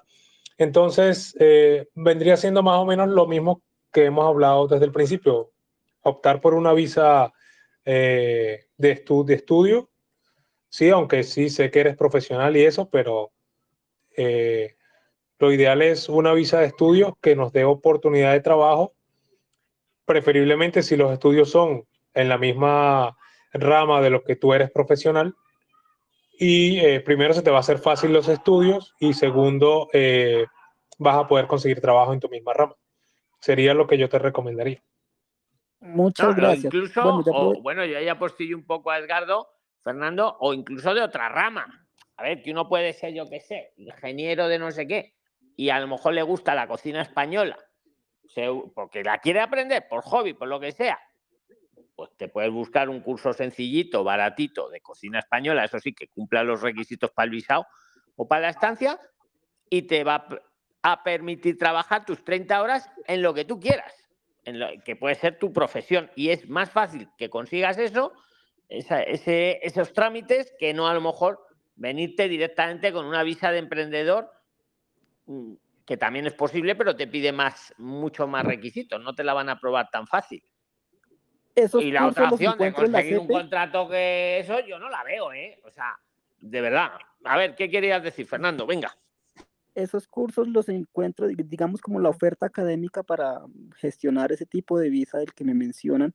El- digamos que la oferta académica la puede encontrar en la página del CEPE. Eh, a ver, sí y no. Te explico. El, CP te viene muy bien para orientarte, ¿no? De, de- la oferta académica. Pero ¿qué pasa? Con los cursos del CP, a día de hoy te piden ya la residencia. Y, tú, en tu caso, por ejemplo, todavía no la tienes, Fernando, porque tú vas a conseguir una visa, una estancia para tener tu, tu estancia, por así decirlo. No aplicas todavía el CP. Ahora te sirven como guía. Te sirven como guía para que veas las familias profesionales y, y todo eso, ¿vale? Mm, te- usa el buscador de centros avalados que os ponemos aquí en Telegram, el todofp.es, ¿vale? Y lo del. CP úsalo como guía, pero es que los del CP están pidiendo que ya estés residiendo en España para poder aplicar a sus cursos, que no es el caso todavía. Ok, ¿sabes? perfecto. Yo no sé si sea muy Una aventurado. Yo había pensado Mire, en Ecuador, la el equivalencia de título. Espe- Espera que está hablando Fernando o le queréis ap- aportar algo de lo que, lo que está hablando. eh, decía que yo no sé si sea muy aventurado, pero yo, digamos, estaba reuniendo documentos, acá, digamos, hice va a apostillar todos los documentos relacionados con mi título, con mi título pedí el, el contenido del programa porque estaba o encontré que, digamos, a través del Ministerio de Universidades existe algo que se llama equivalencias. Y pues estaba, no sé si sea muy aventurado también, digamos, tratar de convalidar o bueno, de solicitar la equivalencia de mi título allá ahora, en España. Ahora lo vemos, ahora lo vemos, porque depende de lo que sea el estudio. Gloria Laura, creo que te quiere decir algo. Adelante, Gloria. Ahora lo vemos, Fernando. Gracias. Sí, Luis, buenas noches, ¿cómo estás? Es sobre lo que comentaste ahí en el, en, el, en el video, sobre que al pedir el arraigo por formación, lo primero que te dan es la residencia. Entonces yo quería preguntar si esa residencia por un año te viene ya con el trabajo o luego ya cuando te dan este, cuando terminas el, el curso. A ver, ahora volvemos a lo de Fernando. El arraigo por formación, efectivamente, cuando lo pides, sí. Gloria, te dan ya una residencia directamente eso sí, condicionada en que en los siguientes 90 días les presentes un curso, pero claro, te dan una residencia, no te dan residencia y trabajo. Te dan una residencia. Uh -huh. Ahí sí, mira, Fernando, ahí sí, viene bien la pregunta de Gloria. Ahí, como ya me han dado una residencia, ahí sí me puedo ir al CEPE. ¿Vale? Perfecto. Y ya es la idea. Perfecto. Pero, Gloria, no te dan Muchas residencia gracias. y trabajo, te dan residencia. Condicionado que lleves en 90 uh -huh. días máximo la matrícula de un curso de lo que vayas a estudiar que lo estudies, que lo apruebes. Ese curso no tiene que ser necesariamente de un año, puede ser de hasta dos años, pero también puede ser de cuatro meses. Tomar nota de eso. Y cuando lo has aprobado el curso, te, ahí ya te dan trabajo. Ahí ya te dan residencia y trabajo. Pero, oye, Mirene, que nos volvemos sordos. que nos volvemos sordos. Y Gloria, tú también, todos el micro cerrado, por fin. Excepto, tiene que todo el mundo, el micro cerrado. Solo he cerrado yo, porque es que solo puede tener el micro el que habla. Escucha, que ahí ya te dan la residencia y trabajo, pero de trabajo para lo que has estudiado. Y luego ya al, otro año ya puedes modificar a lo que quieras. Y Fernando, lo tuyo... Eh, eh, bueno, ¿alguien le quiere decir lo, de la, lo que decía Fernando? Validación, homologación. O te lo digo yo rápido. Pon Prisline con validación te van a salir dos vídeos donde explicamos muy bien la diferencia entre convalidar, homologar y las equivalencias, porque depende un poquito del, del estudio que sea, ¿vale? Le ponlo Prisline homologar, te ves esos dos vídeos y, y, nos escribes con las dudas. O mañana hay Zoom también, ¿vale? Mañana tenemos Zoom, que lo sepáis, ¿vale? Perfecto. Luis, disculpe. Y, y algo Buenas noches, Patricia. No reveléis. Hola, buenas noches. espera, espera, espera, no reveléis. Todos silenciados, todos silenciados, todos, todos. Tiene que ser así, porque es que no puede haber todos, Gloria, todos silenciados, todos tenemos que estar silenciados. Venga, ahí. A ver, primero que diga su nombre, claro, tiene la palabra. desde Ecuador. He oído Carmenza, o Carmen, algo de Carmen. Patricia. Marita. Gracias, don Luis. Buenas noches. Señor Luis. Silenciamos, venga. Y mañana tenemos Zoom, no os preocupéis, todavía nos queda media hora ahora. Venga, Carmen, venga, adelante, preséntate. Miren, desde Ecuador. Buenas noches, qué gusto nuevamente estar en Prilines, aquí solicitando ayuda. Eh, don Luis, tengo dos preguntas. Básicamente, mi nieto eh, ingresó a hacer el en, en curso 11, ¿cierto? Eh, pasó los papeles para la homologación de noveno y no de noveno y décimo, pero lo que queremos saber, porque es que él comenzó a estudiar en septiembre, lo que queremos saber es que eso se demora tanto el resultado de la homologación para llevar al instituto. A veces sí se demora, pero los, los centros de estudios te dejan que estés matriculada y, y, eso sí, con, condicionado al buen fin, al final que les presenten la homologación, pero no le impiden estudiar a tu nieto, ¿vale? Lo, que, Sí, lo único que sí le pedirán ya cuando, cuando ya apruebe, le pedirán para, para emitirle el, el nuevo diploma, lo que esté estudiando, lo que haya obtenido, que presente el otro homologado. Pero con que ahora presente que lo está haciendo, la mayoría de los Sí. centros de enseñanza le admiten al alumno ponerse en marcha, por así decirlo. ¿Vale? ¿Cuál es la otra pregunta Sí, muy don rápida? Venga, para que dé La tiempo a todos. pregunta la siguiente, en la siguiente, don Luis. Eh, cuando uno, por ejemplo, yo soy de Colombia, yo llevo 10 mil euros para demostrar que ese es lo máximo que puedo llevar para, para la estadía que debo de hacer em, en el caso de turismo. Pero si llevo además de los 10 mil euros, 5 mil euros más, por esos 5 mil euros al momento de declararlos, ¿debo de pagar algún impuesto? No, no se paga ningún impuesto. Podéis traer hasta, hasta 10.000 euros sin declarar por persona y más de 10.000 euros hay que declararlo al llegar, pero no se paga ningún impuesto. Muy importante eso, no se paga cero impuesto. Se declara, traigo 11.000 euros, muy bien. Traigo 11.000 euros que he vendido el carro, no sé qué, no sé qué, firmo aquí. Pero no se paga ningún impuesto. Es muy buena pregunta que os te quede siempre claro, ¿vale? Y eso sirve luego de justificante también, por si el banco luego viene con historias, pues mire, yo lo he declarado en la aduana. Eh, es recomendable incluso aunque traigas menos, también declararlo, aunque muchas veces en la aduana te dicen, no, no, como es menos de 10.000 no lo declare. No, perdone, yo lo quiero declarar aunque no sea obligatorio, porque como es cero impuesto, me viene luego bien para cuando me pregunten, ¿de dónde ha sacado usted estos 5.000 euros? Pues mire, los traje de mi país y aquí está la declaración que hice en la aduana.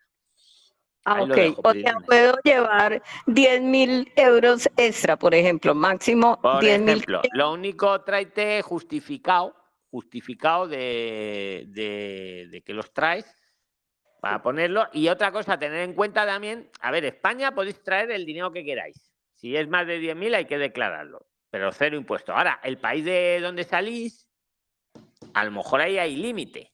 Investigadlo. España, Ajá. encantada que traigáis todo el dinero que queráis. Más de 10.000 declarar, repito, pero ojo al aeropuerto de salida. Ya cada país, ¿vale?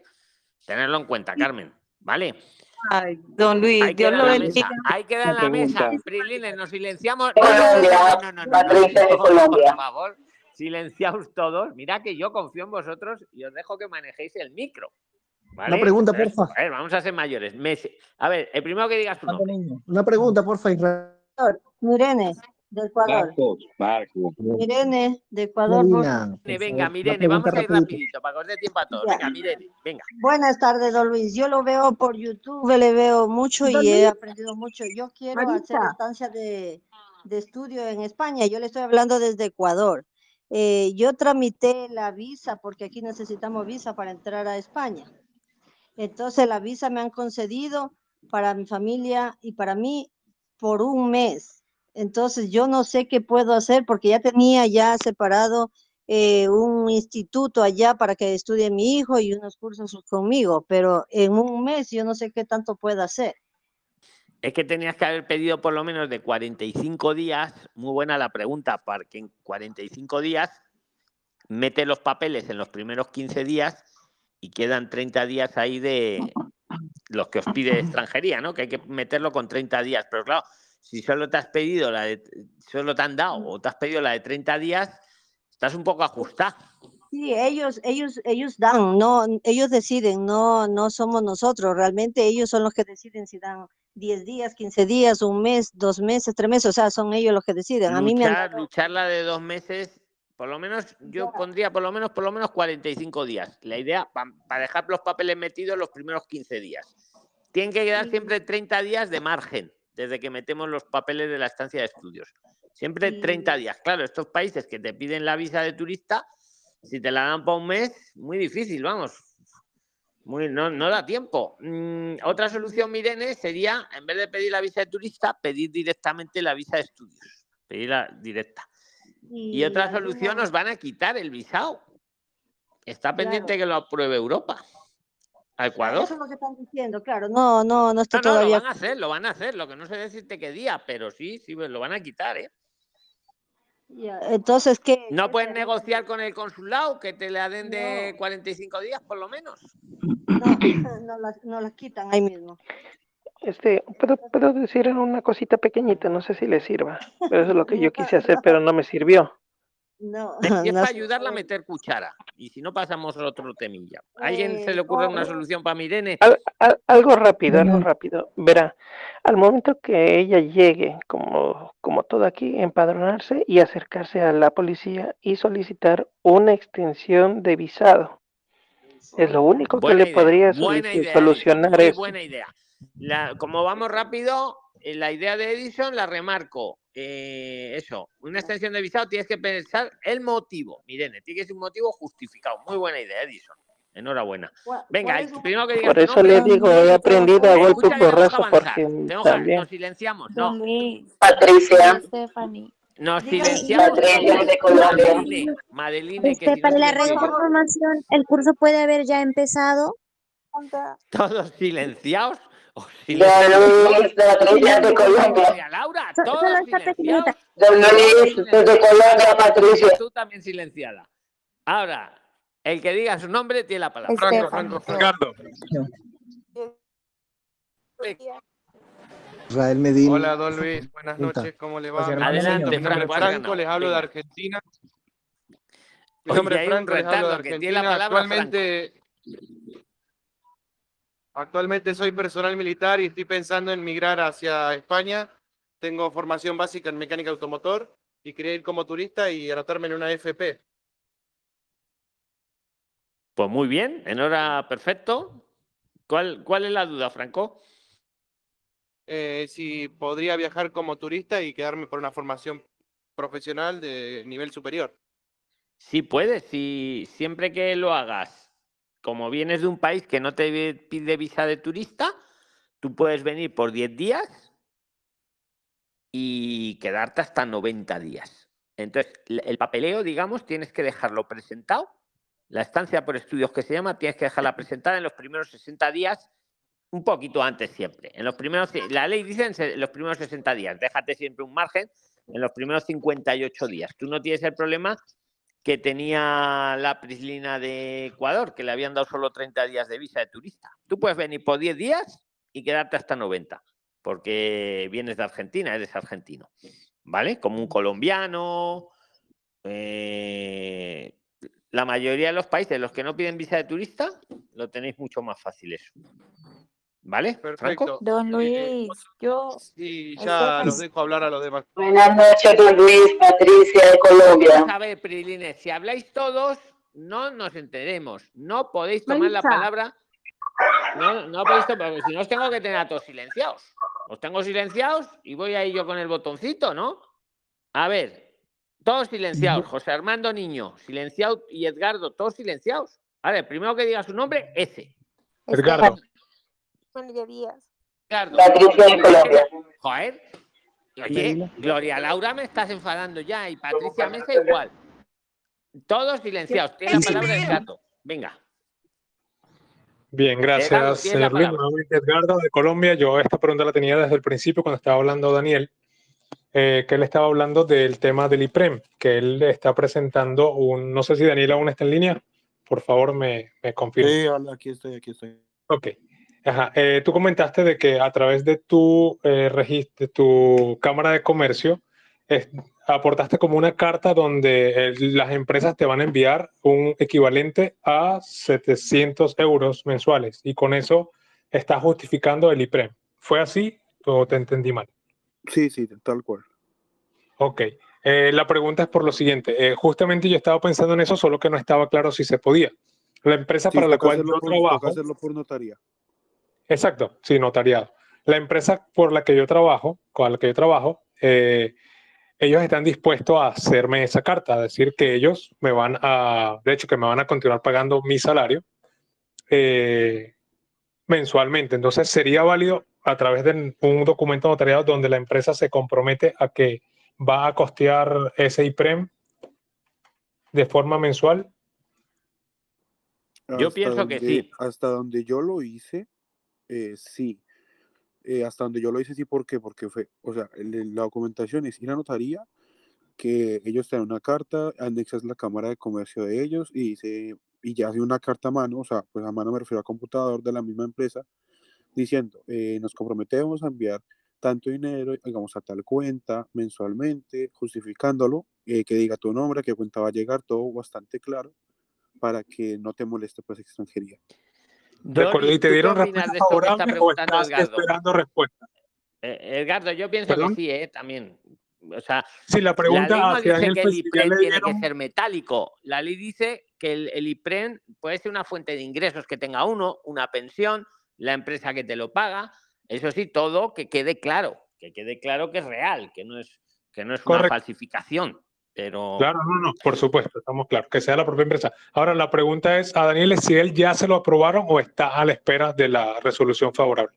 Eh, estoy a la espera de la resolución. Ah, ok, Pero, excelente. Yo te escribí al privado, de todas formas, para que contacto. No, cuando lo apruebe, Daniel, nos lo dices a todos en el, en el público mejor, de verdad. Aprender, ¿para qué, hice, ¿para qué hicimos las plataformas estas? Pues para que fluya el conocimiento. Antes estaba todo, todo fragmentado. Entonces, yo creo que sí que se lo van a aprobar, porque el otro día yo hice un vídeo con un chico de México que era el mismo caso. Lo único que él venía de México. Es su tío que tenía una empresa en México, le había avalado y ya está, y se lo habían aprobado. Eso sí, el tío tuvo que demostrar que era el hermano de su madre y su madre demostrar que era su, su madre. Y ya está. Y se lo habían aprobado. Ahí sí que te digo, Edgardo, que se lo habían aprobado. Claro, Pregunta, por favor. Claro está Muchas gracias. que, que pues, Venga, silenciamos todos. No, todos silenciados, Daniel, todos, todos, todos, todos, todo un silencio absoluto aquí. Y a ver, primero que diga su nombre. Patricia Venga, Hola. Patricia, y luego va Melvía, porque prácticamente habéis empezado. Venga, Patricia te toca y luego Melvía. Buenas noches. Buenas noches para todos los priglines. Mi nombre es Patricia, soy de Colombia. Mi pregunta es muy puntual, don Luis. Por ejemplo, yo pienso viajar a España sacando un crédito y quiero estudiar eh, por estudios. Pero mi pregunta es, me quiero ir por turismo y en qué cuando saque el crédito, ¿qué banco me aconsejan, porque acá hay BBVA en Colombia, si puedo hacer las transferencias cuando me pidan el, impre, el de estudios, si las puedo hacer las transferencias al BBVA de, de España y poder eh, demostrar lo que es un crédito que me dieron, puedo demostrar así el IPRE con un crédito que me dieron. No. Bueno, a ver, voy a responder rápido, es que, es que se te oye muy mal, pero a ver, el Estado no quiere créditos para mostrar el IPREM. El Estado quiere ingresos que ya tiene uno o quiere lo que estábamos hablando hace un momento, que tiene uno una pensión, un sueldo de una empresa, un tío que me avala. Pero bueno, la solución que yo veo, hay gente que ha pedido un crédito, lo ha metido en su banco tres meses antes, cuando hace con la visa de estudios, y luego lo presenta, porque te miran todo el extracto de los, del último trimestre. Pero no es tu caso, porque tu caso es vienes a España de turista. Entonces, ¿qué haría yo? Mi opinión, pues me vengo con el dinero, lo declaro en la aduana o me lo mando por transferencia, que también valdría, y, para adelante, porque aquí en España no te piden esos tres meses de antigüedad de la cuenta, porque ya estás, acabas de llegar a España, no puedes tener una, cuenta que lleve más de tres meses porque no estabas. Y luego, lo que dices del BBVA, el BBVA de Colombia, eh, el BBVA de España son bancos independientes. A lo mejor tienen la misma matriz o los mismos accionistas al final, pero actúan como bancos independientes. Entonces, ¿qué banco utilizar aquí? Eso ya entre vosotros, Prilines, mm, a mí me gusta más el BBVA que el Santander. A mí. Pero ah, también hay que decir, los del Santander, como están en los campus universitarios, eh, eh, te, suelen abrir más fácil la cuenta con el pasaporte, porque están acostumbrados a, tratar casos de estudiantes. Luego, más, cualquiera de los bancos os abre muy, son muy cínicos, porque si no tienes el NIE no te abren la cuenta, pero si no tienes el NIE, pero les compras un seguro, sí te la abren. Pues vale. Mm, entonces, otra opción, el seguro, si lo abrís con seguro, os abren las puertas cualquier banco, y si ese seguro lo hacéis para la estancia, pues podría acoplarse, aunque como bien decís vosotros, los seguros que te hace el banco suelen ser más caros y peores pero bueno, ahí lo dejamos en la mesa. Ya el banco el que tú quieras.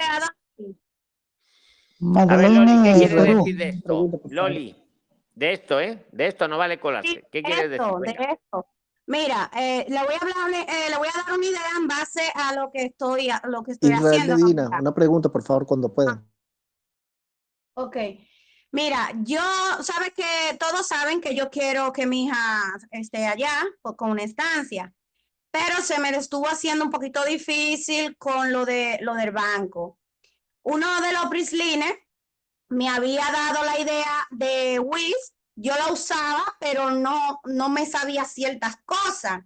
El WIS se escribe como W-I-S-E, es como una especie de exchange, pero también sirve como banco. Sucede que cuando yo le iba a hacer a la hija mía la estancia, pero por desgracia, por la homologación, eh, tuvimos que perdió su inscripción, no pudo empezar. Entonces, eh, eh, la estancia yo la pude hacer con ese banco virtual. El banco virtual tiene un IPRE, un, ¿cómo que le dicen? Un ay, un Iván. un IBAN, sí, tiene un IBAN. Inclusive yo pude hacer lo que era el pago domiciliario a la escuela y todo. Mire, don Luis, me salió perfecto todo. Eh, yo pude hacer la inscripción de la hija mía en la escuela, pude domiciliar el pago de la escuela también, pude presentar la carta que era como la carta del banco, lo que nosotros le decimos como ah, un desglose de mi dinero que tenía ahí y todo. Bueno, todo muy perfecto. Lo único que fue que porque tuve que hacer la homologación y el título no me le llegó con tiempo porque se me atrasó, la escuela me dijo a mí, mira, todo muy bien, pero sin ese recibo de la homologación no podemos hacerte la inscripción eh, general de tu hija. Lo sentimos y no lo pude hacer, por eso paré todo. Bueno, perdí la inscripción hasta el próximo septiembre. Pero yo le aconsejaría también que chequearan por ahí, porque mire que ese banco virtual me salió muy bien, me aceptaron eh, la carta del banco para demostrar los fondos. Inclusive yo se lo presenté a un compañero que el nombre se me fue ahí del grupo de Prisline y también hizo su estancia con eso y le fue muy bien. Yo voy a ver cómo se llama, si lo encuentro, porque le, le he mandado como 10 mensajes. no si en el chat puede escribir el nombre o, o un Sí, link Sí, donde voy podamos ajá, lo voy a pasar porque miren mis amigos que eso me fue de maravilla, porque lo más importante es que me dé el IBAN, yo pude hacer la transferencia inclusive con el novio de mi hija, yo pude mandar sin problema, sacar de mi dinero de aquí y en 10 y en 10 minutos no, al instante yo pude sacar dinero en euros y enviárselo a su cuenta de banco ya de España y le llegó al instante. No me, lo que me cobran son centavos, no le voy a decir ni un euro, no centavos. Yo le transferí 500 euros y me cobraron, yo creo que fueron como un, como un euro con dos centavos, una cosa así. Por 500 euros, porque lo, lo mandé con la misma moneda eh, en español, o sea, de España, en Pues euros. muy buen aporte, muy buen aporte, Loli. Wise se llama, ¿no? Sí, Wise. ajá, Wice se llama. Le voy a mandar eso por ahí. Inclusive Jason, el del seguro, que Jason es una maravilla de persona, excelente ser humano.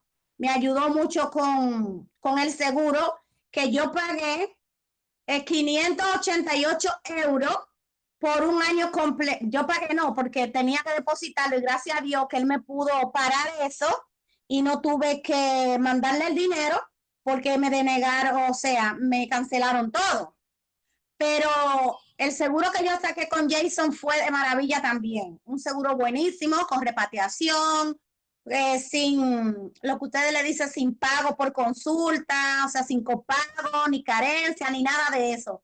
588 Escucha, lo euros que por un pide, lo que pide extranjería, que no vale con copago. A ver, los, los seguros no vale cualquiera, tiene que tener unas características. Exactamente, Jason me buscó el seguro Venga, de perfecto, acuerdo Loli, a lo pero que vamos para. Don Luis, don Luis, eh, una, una pregunta, ¿se me puede oír? Esperar, esperar. Don Nos Luis. silenciamos todos, nos silenciamos todos, Patricia Mesa, Todos silenciados. El primero que diga su nombre. Ricardo. Israel Medina. Ha sido clarísimo. Venga, Ricardo. Mm, Primero que nada, tengo dos, dos preguntas. Eh, lo primero es que yo tengo mi pareja, pero que es de la Unión Europea, pero ella no vive en España, sino que vive en Malta. Y lo que queríamos hacer era hacernos pareja de hecho. Lo intentamos, eh, nos homologamos, eh, no, nos em, empadronamos ambos en Barcelona, pero nos están pidiendo, eh, o sea, ella vive en Malta y nos empadronamos ambos eh, como que vivíamos en Barcelona. Y luego de eso fuimos a presentarnos, pero nos Pero dijeron que vamos a ver, perdona que te interrumpa, eh, Ricardo. como si vive en tra- Malta, ¿cómo se va a empadronar en Barcelona? Hombre, ya estamos con las trampas. Trilines. Venga, sigue, sigue. Pero el o empadronar sea, es teníamos, decirle lo al que Estado dónde vive uno. era, Si vivo en Malta, ¿cómo me voy a empadronar en Madrid? sí, con, Sigue. ella vive, claro, teníamos planeado vivir ambos Ya, acá ya, en pero el Barcelona y empadronamiento no es cuando a- uno tiene planeado. No lo digo por ti, lo digo para que lo sepáis, porque luego pasan las cosas. Ok. El empadronamiento es cuando uno ya vive, se empadrona donde vive. Luego se cambia de domicilio, se cambia el padrón. Así no puede uno empadronarse y no vivir. Pero sí. Lo que pasa es que yo sí estaba viviendo ahí, yo estaba viviendo en ese lugar, solo que también, eh, como ella por el momento estaba, yo fui a, España con visa de trabajo, pero solo durante una temporada, como socorrista, la temporada de verano, y no me podían dar una, visa de más de seis meses. Así que por más que quisieran, eh, eh, no podía encontrar otro trabajo. Así que la idea fue hacernos pareja, de hecho. Y en el, lugar donde yo estaba viviendo, les pedí que me empadronen a mí, que ya estaba obviamente ahí viviendo, y a mi pareja, que ella próximamente iba a venir acá. Nos íbamos a empadronar, em, íbamos a ir al ayuntamiento, pero nos dijeron que para eso necesitábamos una muestra de 8 mil euros eh, en su estado de cuenta de ella. Yo me pregunto si eso es en Para verdad necesario. ¿no? para empadronarse te, le No, pedían para 8.000 empadronarse euros. no. No, me nos dijeron que ella necesitaba eh, una muestra de, de que tiene en su cuenta bancaria, ¿no? 8 mil, 9 mil euros alrededor de ese dinero para que ¿Pero para pueda, empadronarse o para qué?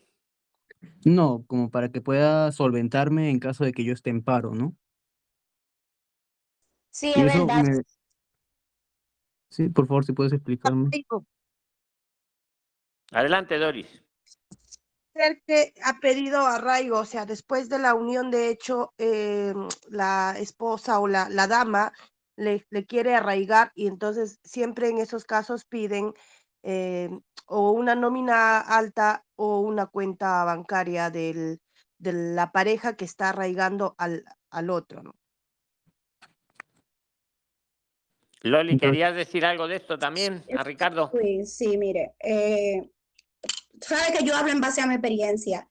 En realidad no es que le piden una X cantidad para eso. El problema es que si ella ahora mismo está en paro, o sea, ella no aplica porque ella lo que quiere es un aval. Ellos lo que quieren es un aval que diga que esa persona que te va a ti a dar, en ejemplo, la, la estadía o la residencia, cumple con los requisitos para tu manutención.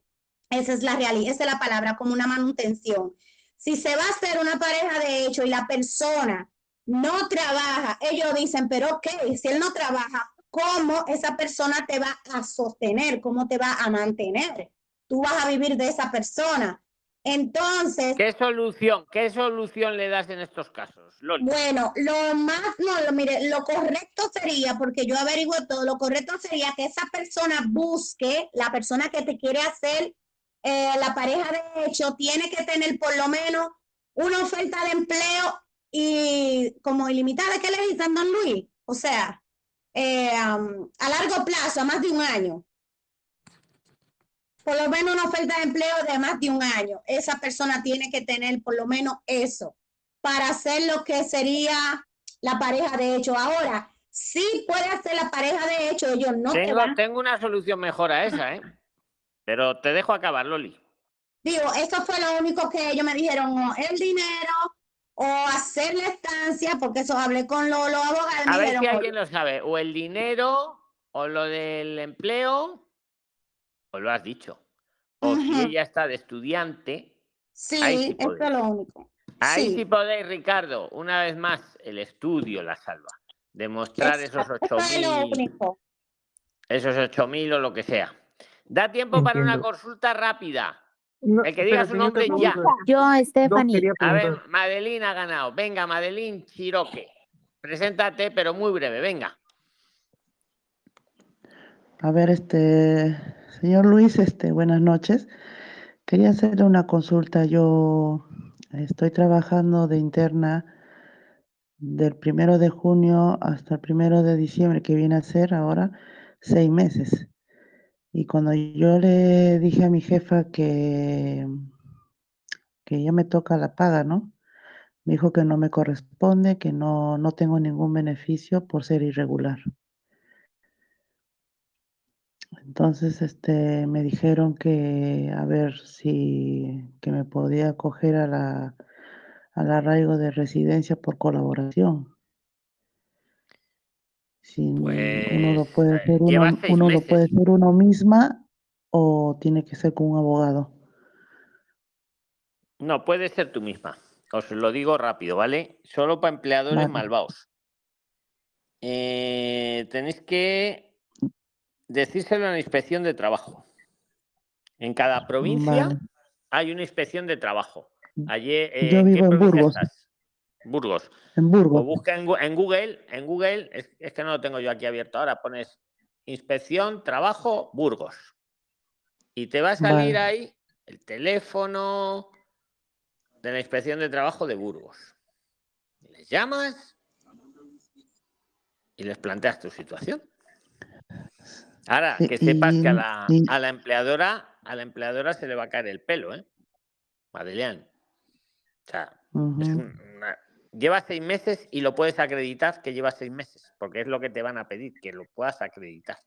De cualquier manera. Lo puedes demostrar, Vale. acreditar que llevas. ¿Y ellos, ¿Eh? mi- ¿Y ellos mismos pueden hacer pagarme mi- mis beneficios y todo? O... Sí, claro, lo que le van a hacer es una inspección, pero ya te digo, tienes que de- poder demostrar que llegas ahí trabajando, que no diga que es que estás ahí acogida.